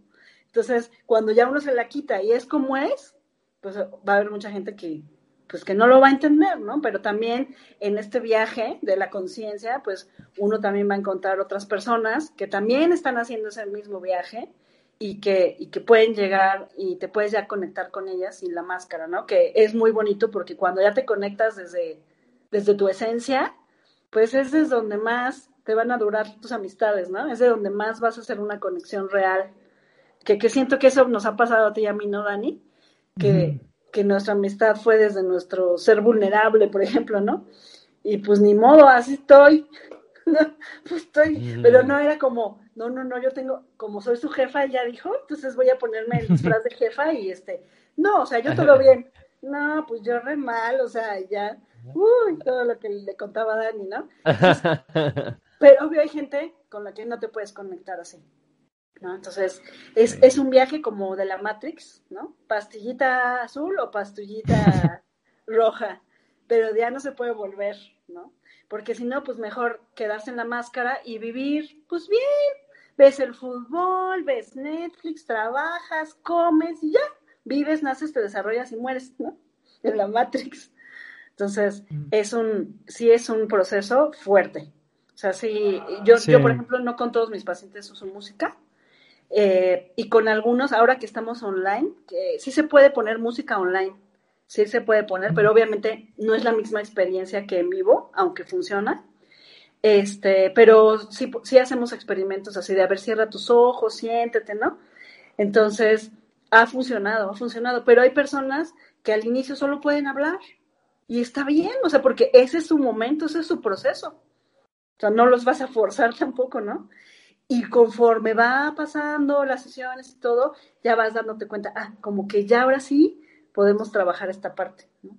Pero sí depende mucho de, de, cada persona, tanto cada paciente como cada psicólogo, ¿no? Porque también pensando en lo que me dices de, de tu amiga psicoterapeuta, pues una cosa es estudiar una carrera, ¿no? Como estudiar derecho, estudiar administración de empresas, estudiar psicología, o sea, es, son conocimientos finalmente pero de, tener los conocimientos a tú vivir eh, y experimentar toda la transformación es muy diferente. Entonces yo, yo creo que también puede haber psicólogos que den terapia desde su conocimiento nada más, porque lo saben, ya lo estudiaron, ¿me explico?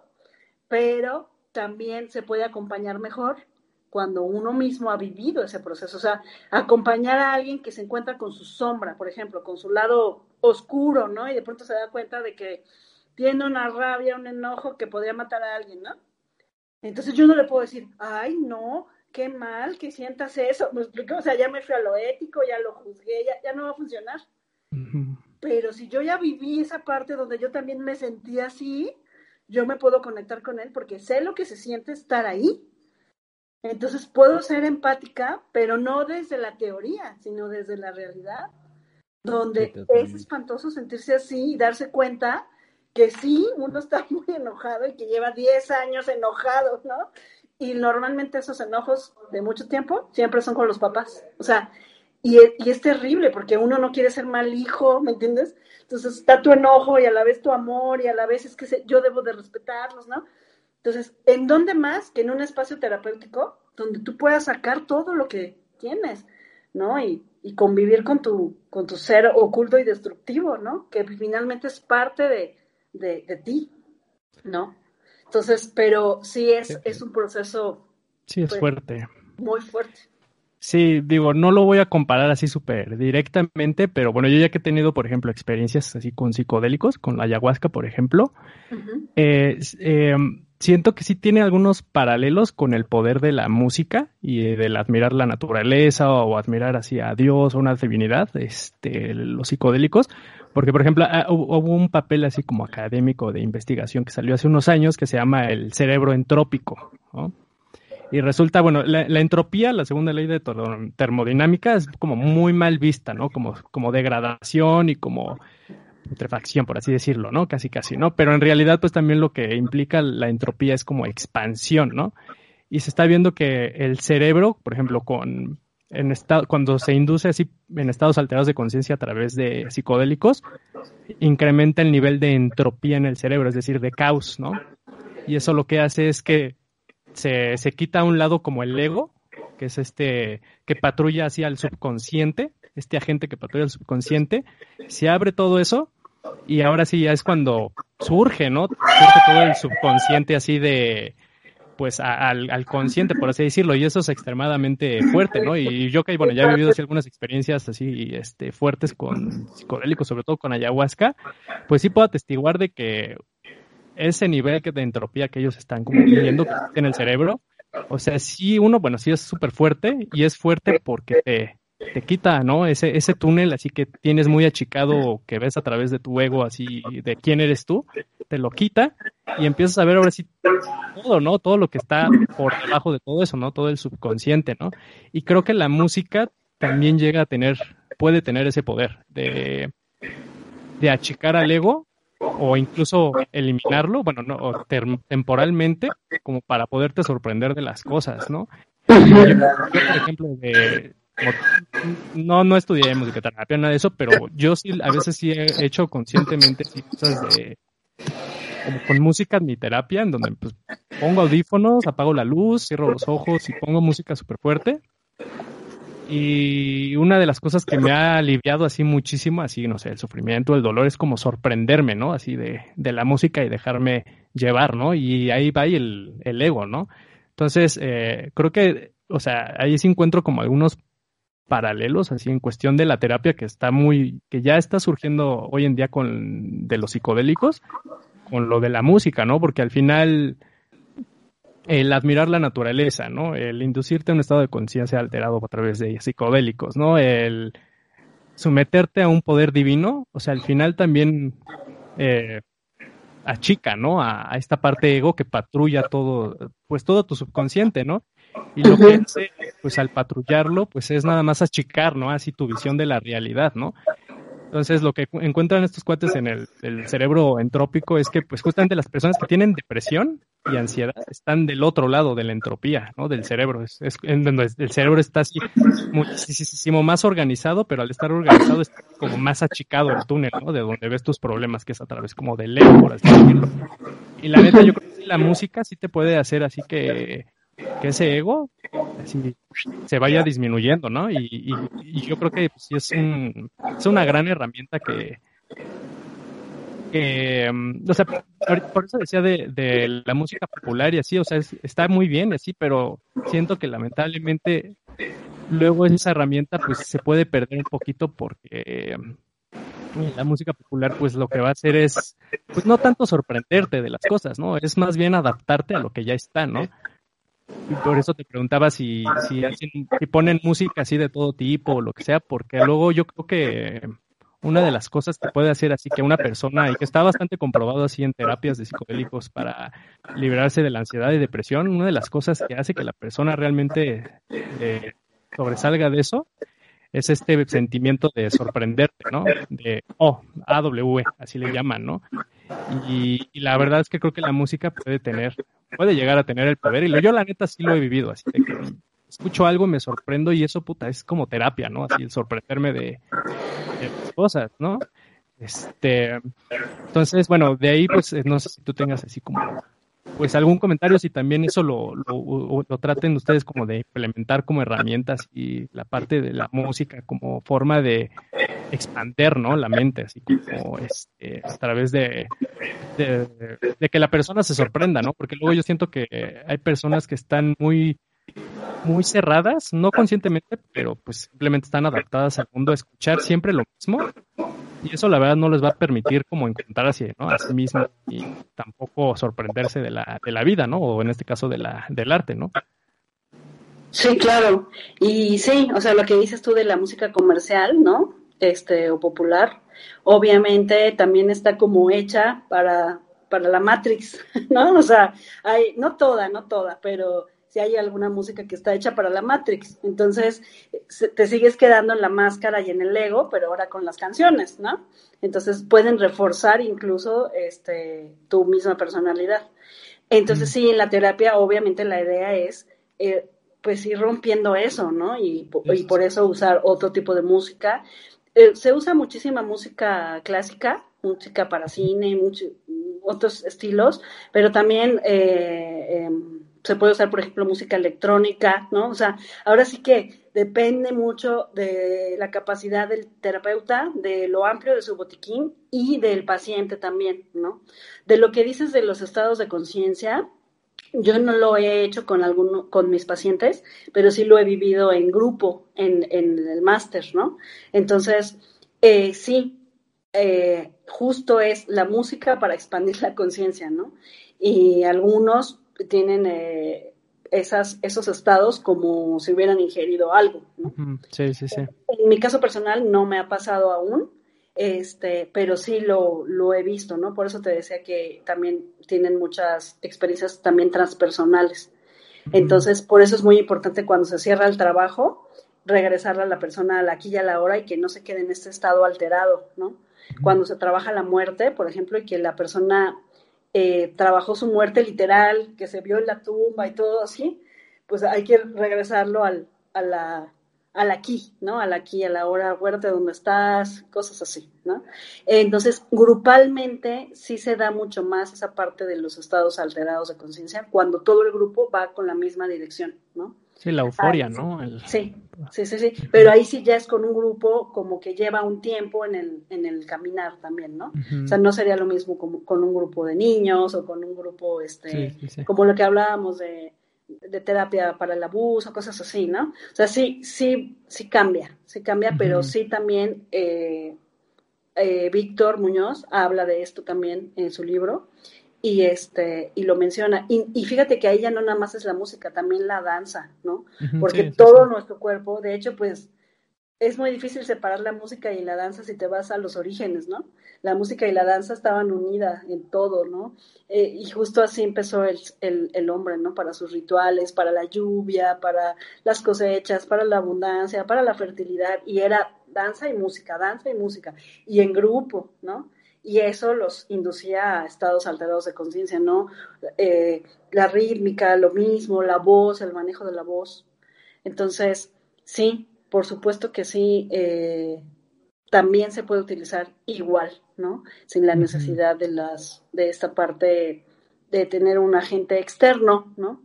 Eh, que tampoco en mi caso lo he probado ni, en ninguno, pero sí me, por lo que me han contado y todo, digo, ah, qué interesante, ¿no? Porque se puede también acceder ahí eh, sin la sustancia, ¿no? ¿Por qué? Porque la idea es finalmente eh, liberarnos, esa máscara, las máscaras de las que hablamos, la personalidad tiene como capas, ¿no? Y bueno, aquí justo me acordé del enneagrama y ya digo para otro podcast podemos hablar de eso. Este, el enneagrama justamente habla de la personalidad, ¿no? Como esa parte externa de la gente, es decir, lo que yo muestro a los demás, que es esto, como una cebolla, lo de afuera, ¿no? Pero que si lo empiezas a pelar, pues tiene muchas capas, ¿no? Como decía Shrek en su película. Entonces, esa parte de encima, la que todos vemos, es el ego. Pero el problema es que creemos que somos eso y no somos eso. O sea, esa personalidad, esa máscara se ha formado por, por las circunstancias, por lo que nos tocó vivir, por la infancia, porque aprendimos a sobrevivir finalmente, ¿no? Entonces, por eso somos de alguna manera o somos de otra manera, ¿no? En el caso de Luis que dice, pues yo soy pesimista y voy a sacar mi pesimismo, bueno, eso también, eso, eso todo tiene su origen, e, en algún punto de tu vida tú decidiste que eso de ver la vida bonita es, nel, nel, nel, aquí la realidad, ¿cómo es? ¿Me explico?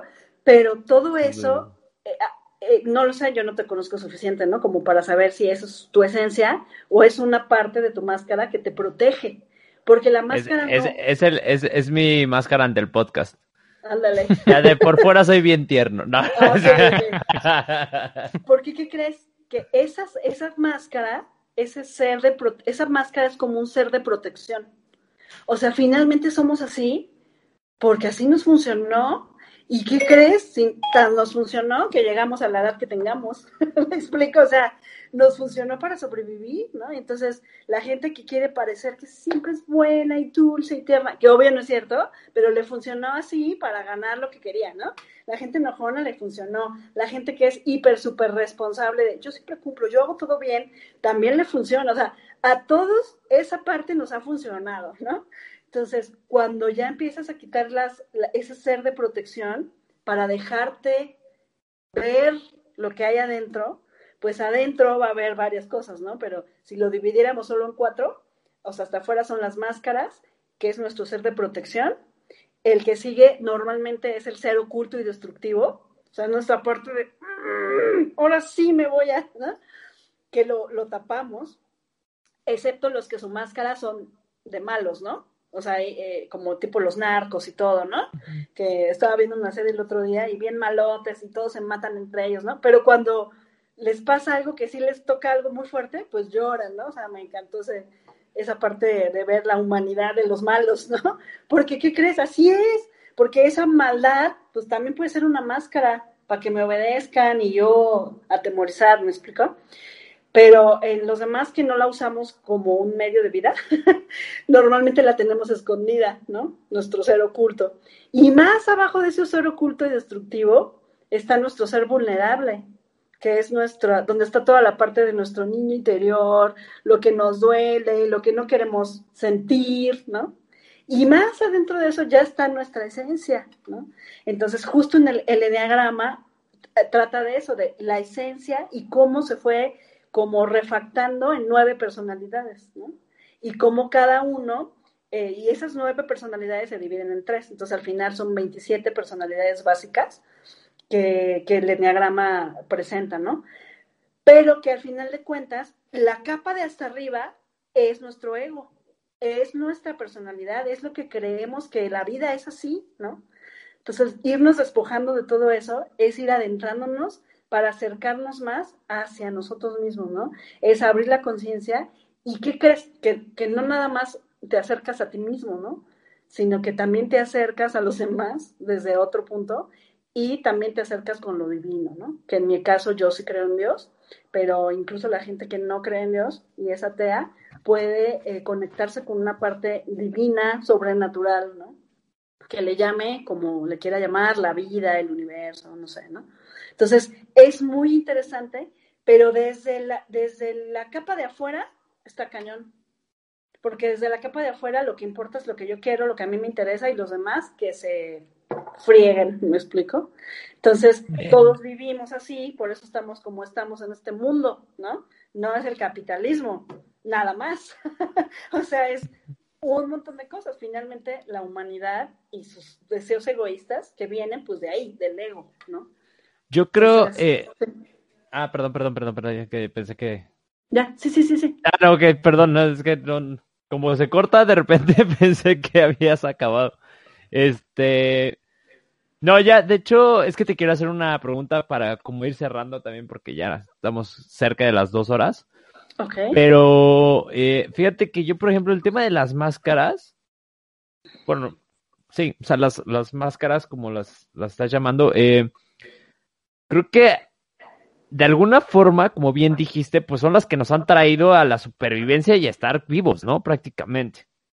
Basándonos en, en, en que somos eh, siete billones y medio de personas y de que ha existido un proceso social muy complejo el, sobre el que se han construido estas máscaras. Digo, porque estas máscaras no existen nada más porque sí.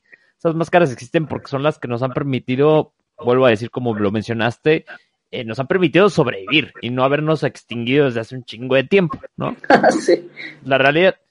Entonces, basándonos desde esa premisa, ¿tú crees que sea posible que siete billones y medio de personas puedan coexistir mostrándose al natural, o sea, sin una sola máscara, o sea, siendo su esencia tal cual? Así, natural que sería, sería utópico, o sea, no creo que pudiera ser, porque todos estamos en diferentes procesos, niveles, conciencia, etapas, edad, ¿me explico? También la edad influye bastante, ¿no? Sería muy bonito, ¿verdad? Pero no, no, no creo que O igual y no. o igual no sería bonito y ya nos hubiéramos extinguido, no sé. o así. O igual ahí también, la verdad es que también a lo mejor sería también preguntarnos, digo, ya es otro tema, ¿no? Pero pues ahí ya es como preguntarnos otra cosa, porque eso de esencia, pues está, viene de una metafísica muy clásica, ¿no? Desde Platón sobre todo, ¿no? Y entonces, pues de ahí estamos entrando pues también en temas de cómo el ser humano por miles de años ha creado un paradigma en cuestión de lo que es algo que es eterno y, y, estático, que es la esencia, y algo que no lo es, ¿no? Como el cuerpo, como cosas así, ¿no? Entonces, de entrada, pues también es preguntarnos si realmente existe como tal, ¿no? Una esencia, que es una esencia, ¿no? O sea, creo que de ahí tendremos que... Comenzar, yo me refería ¿no? no tanto como una cuestión espiritual, sino más bien a esta parte natural del ser humano, ¿no? Que Pero sigue va siendo muy, muy conectada con nuestras, con, con nuestros impulsos, con nuestros deseos, o sea, ¿sabes? Como un poquito más en esa perspectiva. Pero entiendo pues la parte que estás diciendo, o sea, sí, ya es otro temazo y... y sí, no, sí, sí. Mames, nos vamos a extender un chingo. sí, sí, sí, porque si lo ves más, más así, más holístico también, pues la esencia este, podría ser, eh, todos somos uno, ¿no? O sea, co como humanos, con la naturaleza, con muchas cosas, ¿no? Entonces también ahí ya te metes en otro tema interesante. Eh. Pero bueno, finalmente eh, en esta parte psicológica, ¿no? Eh, hasta donde eh, puede llegar esta parte del acompañamiento a la persona. Creo que lo que le ayuda es conectarse consigo misma, no desde, los, desde el deber ser, desde el deber ser impuesto eh, social, el deber eh, impuesto, bueno, también es social porque es la familia, pero me refiero que en su núcleo cercano, ¿no? y el deber ser impuesto por, por ella, por la misma persona, ¿no? Entonces, cuando te quitas los deber ser, es cuando te puedes dar un poco más de permiso de ser tú, ¿no? Porque creo que un problema de las máscaras, eh, aunque nos hacen sobrevivir, es que tenemos que cumplir patrones, cosas estipuladas, ¿no? Y digo, digo, ahorita me acordé, ¿no? Porque el rock justo salió así, ¿no? Bueno, muchos géneros musicales han salido de, de la rebeldía, ¿no? De, ¿por qué no? Nosotros somos así, ¿no? Y de ahí tenemos el blues y muchas cosas que en su tiempo fueron una manifestación eh, artística del no adaptarse a, los, a lo socialmente aceptado, ¿no? Hasta Beethoven lo hizo en su tiempo, me explico, o sea, porque eh, eh, se tenía que trabajar de una forma contrapuntística la música y, y polifónica, y él dijo, me vale, yo lo que siento es unísono, la orquesta sinfónica, ta, ta, ta, ta, ¿me explico? O sea, una fuerza y una emocionalidad que le dio la vuelta a, la música completamente con Beethoven, ¿no? Que, que yo digo siempre que, que, Beethoven fue el primer músico humanista que hubo, ¿no? Porque él ya le valió que ya no le importaba la música en sí misma, sino cómo expresar a través de la música, ¿no? Entonces ya las reglas X, ¿no? Aunque obviamente siempre hay reglas que tienes que cumplir, porque pues tenía que escribirle la partitura a los músicos, ¿no? O sea, eh, se quedó, eh, como humanos, nos quedamos eh, con ciertas reglas que sí aplicamos, pero podemos traspasar otras. Entonces, también saber esa diferencia es todo un arte, ¿no? Eh, hasta qué punto yo puedo ser yo sin dañar, ¿no? Hasta qué punto yo puedo ser yo, pero a la vez ya sé que no me puedo pasar el alto porque viene un camión y me mato, porque chocamos, ¿me explico? O sea, hasta qué punto hay esa libertad y hasta qué punto no hay esa libertad no existe esa libertad, ¿no? Porque finalmente somos seres totalmente sociales. Pero es interesante que al menos hacia adentro, ¿no? vayamos siendo congruentes. Yo creo que esa es una parte, pues, básica del proceso eh, terapéutico y que en, este tipo de terapia se da, ¿no? Buscar la congruencia eh, entre lo que pienso, lo que hablo, lo que siento y lo que hago, ¿no?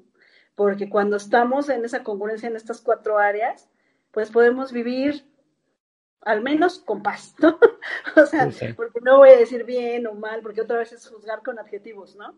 Pero al menos saber que estoy coherente, pues, ¿no? Cuando, cuando es horrible que haces las cosas porque te dijeron, yo no quería, pero entonces mi familia y mi mamá y, y yo, y, y al rato ya no está tu mamá y es tu propio juez que te está diciendo y diciendo, es que tú deberías de y no hagas esto, ¿no? O sea, hay muchos hombres que no lloran por eso, porque se les quedó tan grabado que los hombres no lloran y ya es cultural, está cañón, ¿no? De toda la cultura este, hispana, ¿no? Los hombres no lloran. ¿Cómo no llora? Pues son seres humanos, ¿no? Entonces, pero uno mismo se va poniendo esas, esas trabas y algunas máscaras son inconscientes, ¿eh? Y otras, como bien dices tú, pues nos han llevado a, a sobrevivir, a estar donde estamos. O sea, por eso también no hay que juzgarnos a nosotros mismos en ese sentido. O sea, es distinto analizarnos, hacer una, una reflexión, hacer una examinación, ¿me explico? A, a, juzgarnos. Porque el juicio, o sea, el juicio ya implica bueno o malo, ¿no? Entonces, cuando uno puede decir, pues llegué aquí a la edad que tengo al 2021, así llegué. Y así estuvo mi vida. O sea, observar sin juzgar. Y esto es bien difícil, ¿no? Esto es bien difícil porque los primeros que nos juzgamos somos nosotros, a nosotros mismos. Lo que está bien, lo que está mal. Nos vemos en el espejo y ya estamos, ay, qué feo te ves, ay, no sé qué, estás gordo, estás flaco. o sea, todo el tiempo hay juicio, y juicio, y juicio, ¿no? Entonces, irnos liberando de todo ese juez interno, más el social, más el familiar, más el, ya ahorita hay muchos tipos de juicios, ¿no? Está, está cañón, ¿no? Entonces, porque eh, estamos acostumbrados así. Entonces, siento que estos procesos eh, de expansión de la conciencia, de la musicoterapia o de otras formas en que la persona puede acceder a, a sí misma, siempre va a ser muy liberador y a veces muy difícil, muy fuerte, ¿no? Cuando ya sueltas las máscaras y dices, oh, yo creí que era esto, ¿no? ¿Y ahora qué hago sin mi máscara? ¿No? Entonces, eh, yo por eso las redes sociales es un súper ejemplo, ¿no? O sea, en las redes sociales se pone lo bonito, la comida, las fotos, mira qué alegría, qué, o sea, pues solo lo que queremos mostrar, ¿no? Aunque en realidad no hay relaciones perfectas, no hay personas perfectas, ni familias perfectas, ni casas perfectas, o sea, pero uno como adulto ya lo puede analizar, pero un chavito, un adolescente, un chavito de 12, 13 años, ¿no? O sea, ahora hay hasta suicidios de adolescentes por, por redes sociales por bullying en redes sociales, por lo que ven, por los altos estándares que nunca van a alcanzar, ¿no? Entonces, eh, y como todo, tiene los dos lados, ¿no? Porque también hemos podido ver artistas que se muestran como son, ¿no? Sin maquillaje y así, y dices, ¡ay, qué fea se ve! no, pues así está yo, ¿no? Que dices, ¿qué onda, no? Y también hay otros que ya no les da pena y salen así, más normales, ¿no? Y están bajándole a su máscara. Entonces, eh, es interesante cómo todos los fenómenos nos van eh, afectando, ¿no? El punto primordial es yo que siento, yo que quiero, yo que necesito. Al menos saberlo, escucharlo al menos, ¿no? Y pues en la medida de lo posible hacernos caso. Porque si eso pasara, pues no estaríamos en relaciones tormentosas, ¿no? En trabajos que no nos gustan, solo por dinero, imagínate. O sea, hay gente que odia su trabajo y dura 40 años. ¿Cómo es posible? Nunca se escuchó. Nunca se escuchó. Y le dio miedo, ¿no? Le dio miedo perder la seguridad. Entonces no se aventó al emprendimiento, ¿no? O a buscar otro trabajo. O, se quedan casados con personas que son maltratadores, ya físicamente o emocionales o psicológicos y no te puedes salir de esa relación porque sientes que te pierdes, ¿no? Bueno, eso ya es otro problema que se llama codependencia, que por cierto, escribí un libro sobre eso y ya muy pronto va a salir. Este. Ah, muy bien. ¿Cómo se llama? Aprovecha para promocionarlo. se llama Ladrones de Sueños. Y aquí manejo mm. tres eh, problemáticas con las que yo he luchado, que es la depresión, la ansiedad y la codependencia. Y bueno, mi idea es a largo plazo seguir escribiendo sobre más ladrones de sueños y justo un ladrón de sueños es este, el juez, el juez propio, ¿no? Porque nos parte, nos parte la vida, todo el tiempo desde la exigencia, desde el deber ser, ¿no? Y a veces no hay que ser, no debemos ser nada, solo ser, ¿no? Oye, por cierto, ahí conectándolo esto lo del ladrón de sueños y lo de la musicoterapia, la creatividad, o sea, yo creo que a lo mejor otro ladrón de sueños podría ser no permitirse ser creativo, ¿no? De cualquier u otra forma, ¿no? Eh, y creo que la parte de la creatividad y parte de la redención que te puede dar la creatividad es soltar y perder el control. Y yo creo que de ahí pues sí tiene, está muy bien, los griegos sí lo pusieron muy bien plasmados en la palabra entusiasmo, que etimológicamente significa posesión por el demonio o, o por otras entidades, cuando entran a ti y y tú simplemente haces las cosas que tengas que hacer, ¿no? Y esto lo digo porque, pues, cuando estás componiendo, estás en un proceso creativo y entras en ese entusiasmo, por así decirlo, pues realmente es, o sea, uno es como no sabes, ¿no? Luego de dónde está viniendo toda esa información, ¿no? Que estás componiendo o estás escribiendo, ¿no? Simplemente está ahí, ¿no?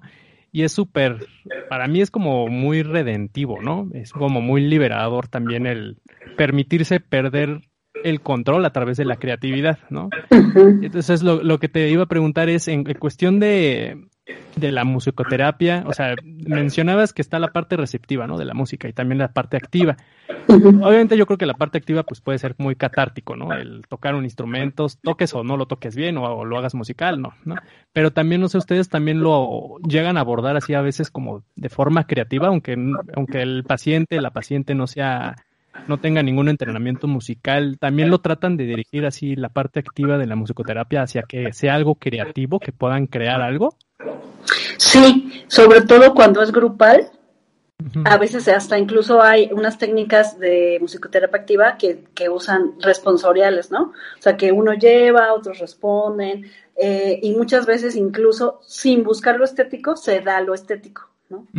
Sí, eso es bien bonito, ¿no? Ajá, ajá, muy bonito. Y sí, en musicoterapia activa hay varias uh, técnicas diferentes que se puede manejar eso, ¿no? Y también eh, la expresión eh, dramática, que puede estar una persona eh, actuando, ¿no? Desde, como si fuera, pues sí, como actuando me refiero como un actor, ¿no? Este, una emoción que quiera explorar y todos los demás le van tocando con diferentes instrumentos y este y la persona va explorando sobre la música y sobre, sobre su propia emoción y muchas veces suenan cosas muy bonitas, también con la voz, porque cada quien puede estar cantando algo y luego se va unificando como melodías, o sea, está súper interesante cómo, pues sí, eh, energéticamente se hace esa, se hace una armonía, esa ¿no? unión y se va, y, y si algunos, aunque no es requerimiento ser músico, pero si algunos aparte pueden tocar piano, guitarra, acompañar, o, o instrumentos melódicos, pues mucho más, ¿no? Nada más que en la musicoterapia humanista nunca es el fin lo estético, pero sí lo creativo.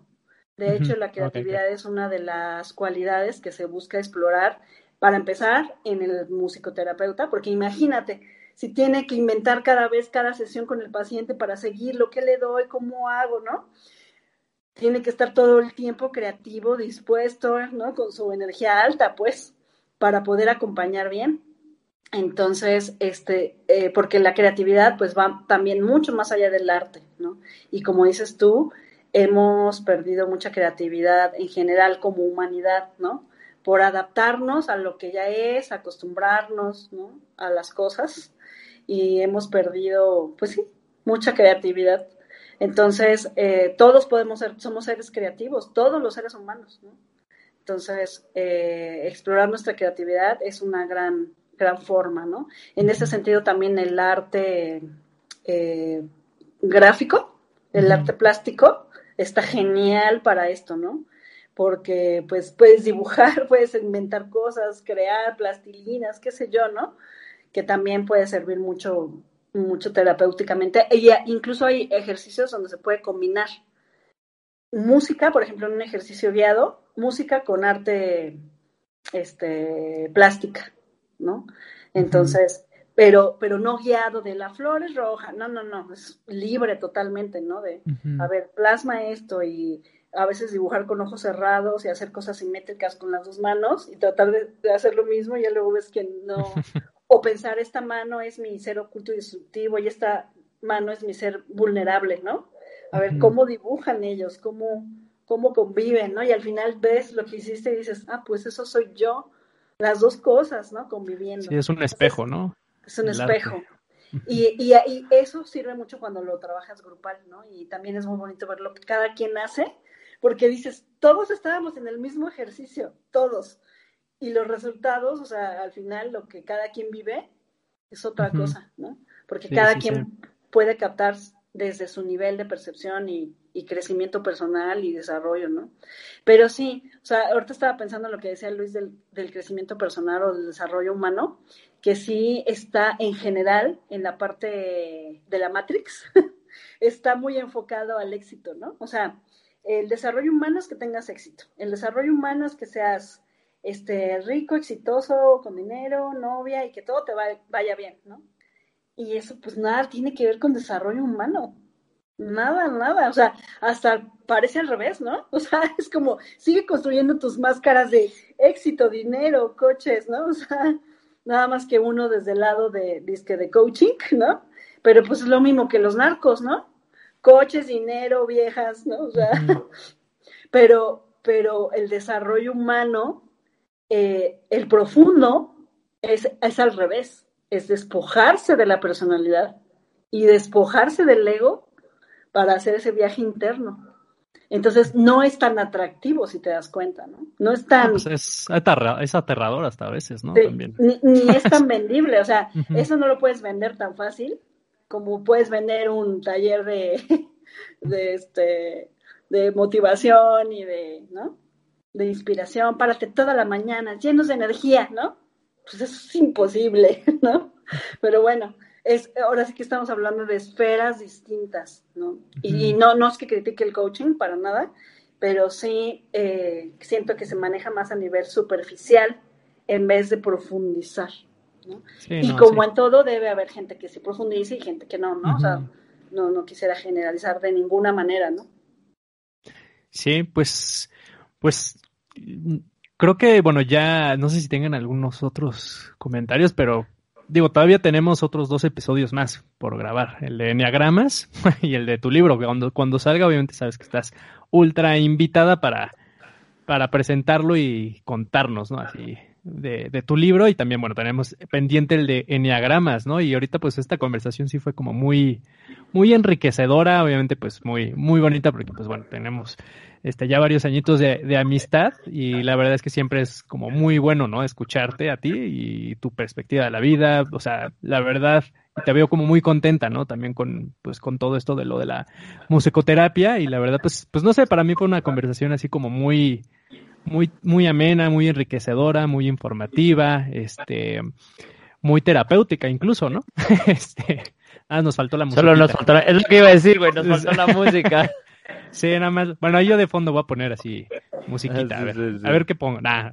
Pero pues muchas gracias, Liz. No sé si quieras, este, pues mencionarnos, pues si tienes, bueno, si quieres mencionar tus redes sociales o si actualmente estás dando terapia, qué tipo de terapia, dónde, dónde la gente te puede.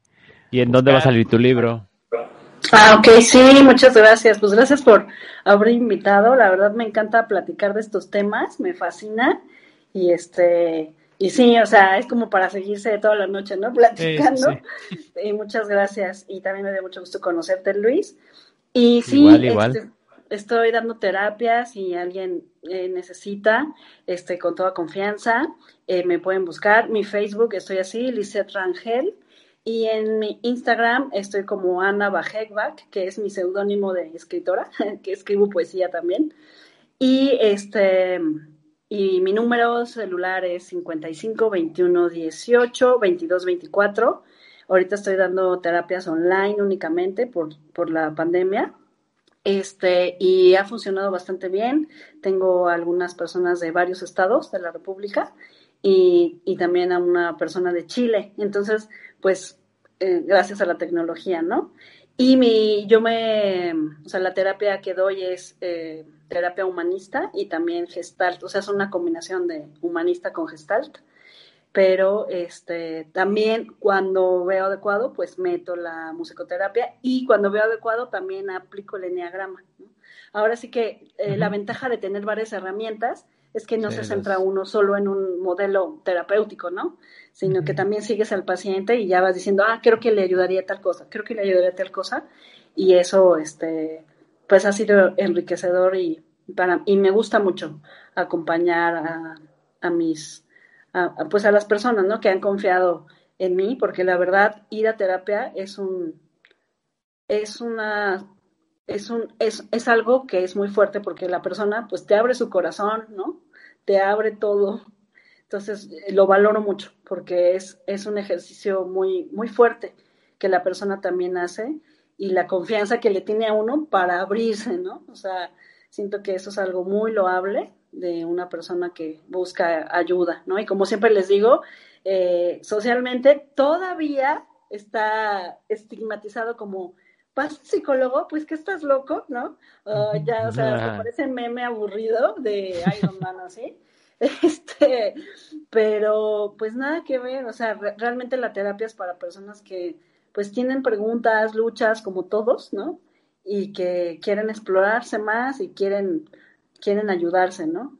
Y aunque no es una terapia de cambio, ¿no? Que, que se prometa en tantas sesiones vas a lograr esto y esto, no obviamente sí hay cambios, o sea, el hacer el trabajo en uno da por resultado cambios muy bonitos, pero no es un cambio inducido desde el conductismo, me explico de, si no haces esto, pasa esto, no, va siendo un cambio más orgánico, donde la persona empieza a darse cuenta. Entonces, finalmente, todas las terapias buscan eso, ¿no? Darse cuenta, llegar a los darse cuenta, que es pues abrir la, conciencia. Entonces, este, me la pasé padrísimo. Muchas gracias por, haberme este, invitado. Y también si hay alguien aquí que le interesara estudiar musicoterapia, les recomiendo muchísimo mi instituto donde yo estudio. No es comercial, ni me pagan regalías ni nada, pero la verdad es que uh, ha sido una gran bendición para mí haber eh, conocido ese lugar. Eh, se llama Instituto Mexicano de Musicoterapia Humanista y lo fundó Víctor Muñoz. Su director es Juan Carlos Camarena Y bueno, si mis compañeros me están oyendo o me escuchan, les mando un abrazo a toda mi generación. Y gracias, de verdad vale la pena. Eh, ni siquiera, eh, no es un requisito que sean psicólogos para que estudien este máster. Pueden no tener eh, título de psicólogo y lo pueden estudiar. Primero para ustedes mismos, ¿no? Y después, pues también, si quieren ejercer, pues les podría ayudar, ¿no? Ser un inicio. Pero yo sí lo recomendaría para gente que quiera integrarse a este viaje, ¿no? este, personal poder tomar este tipo de talleres. Y ya cuando se haga presencial todo otra vez, pues los les propongo que hagamos alguna sesión de musicoterapia activa mm, y que vengan ustedes y algunas otras personas que crean que puedan les pueda interesar y, y, con todo gusto yo y algunos compañeros del máster podemos hacer algunas algunos ejercicios de activa, ¿no? O de receptiva. Este, creo que sería padrísimo, ¿no? Porque ahora sí que no hay no hay cosa mejor que vivirlo para poder saber de qué se trata, ¿no? Aunque hablar. Sí, pues, totalmente nada que ver con la experiencia, ¿no? Exacto. Bueno, pues este, no sé, Luis, tú si tengas algún último comentario. No, no, la verdad es que muchísimas gracias, Liz, por, por toda la plática. Estuvo bastante, como dices, enriquecedora. La verdad es que sí hay, eh, o sea, la verdad es que es algo súper interesante. Te digo yo, pues, iba recordando algunas cosas de las que pues estuve medio sumergido, ¿no? Pero de una manera un poco superficial. Pero sí es súper interesante. Y la, la, verdad es que el tema de, de la introspección y del, del, autoconocimiento es algo tan, tan, tan largo y tan complejo.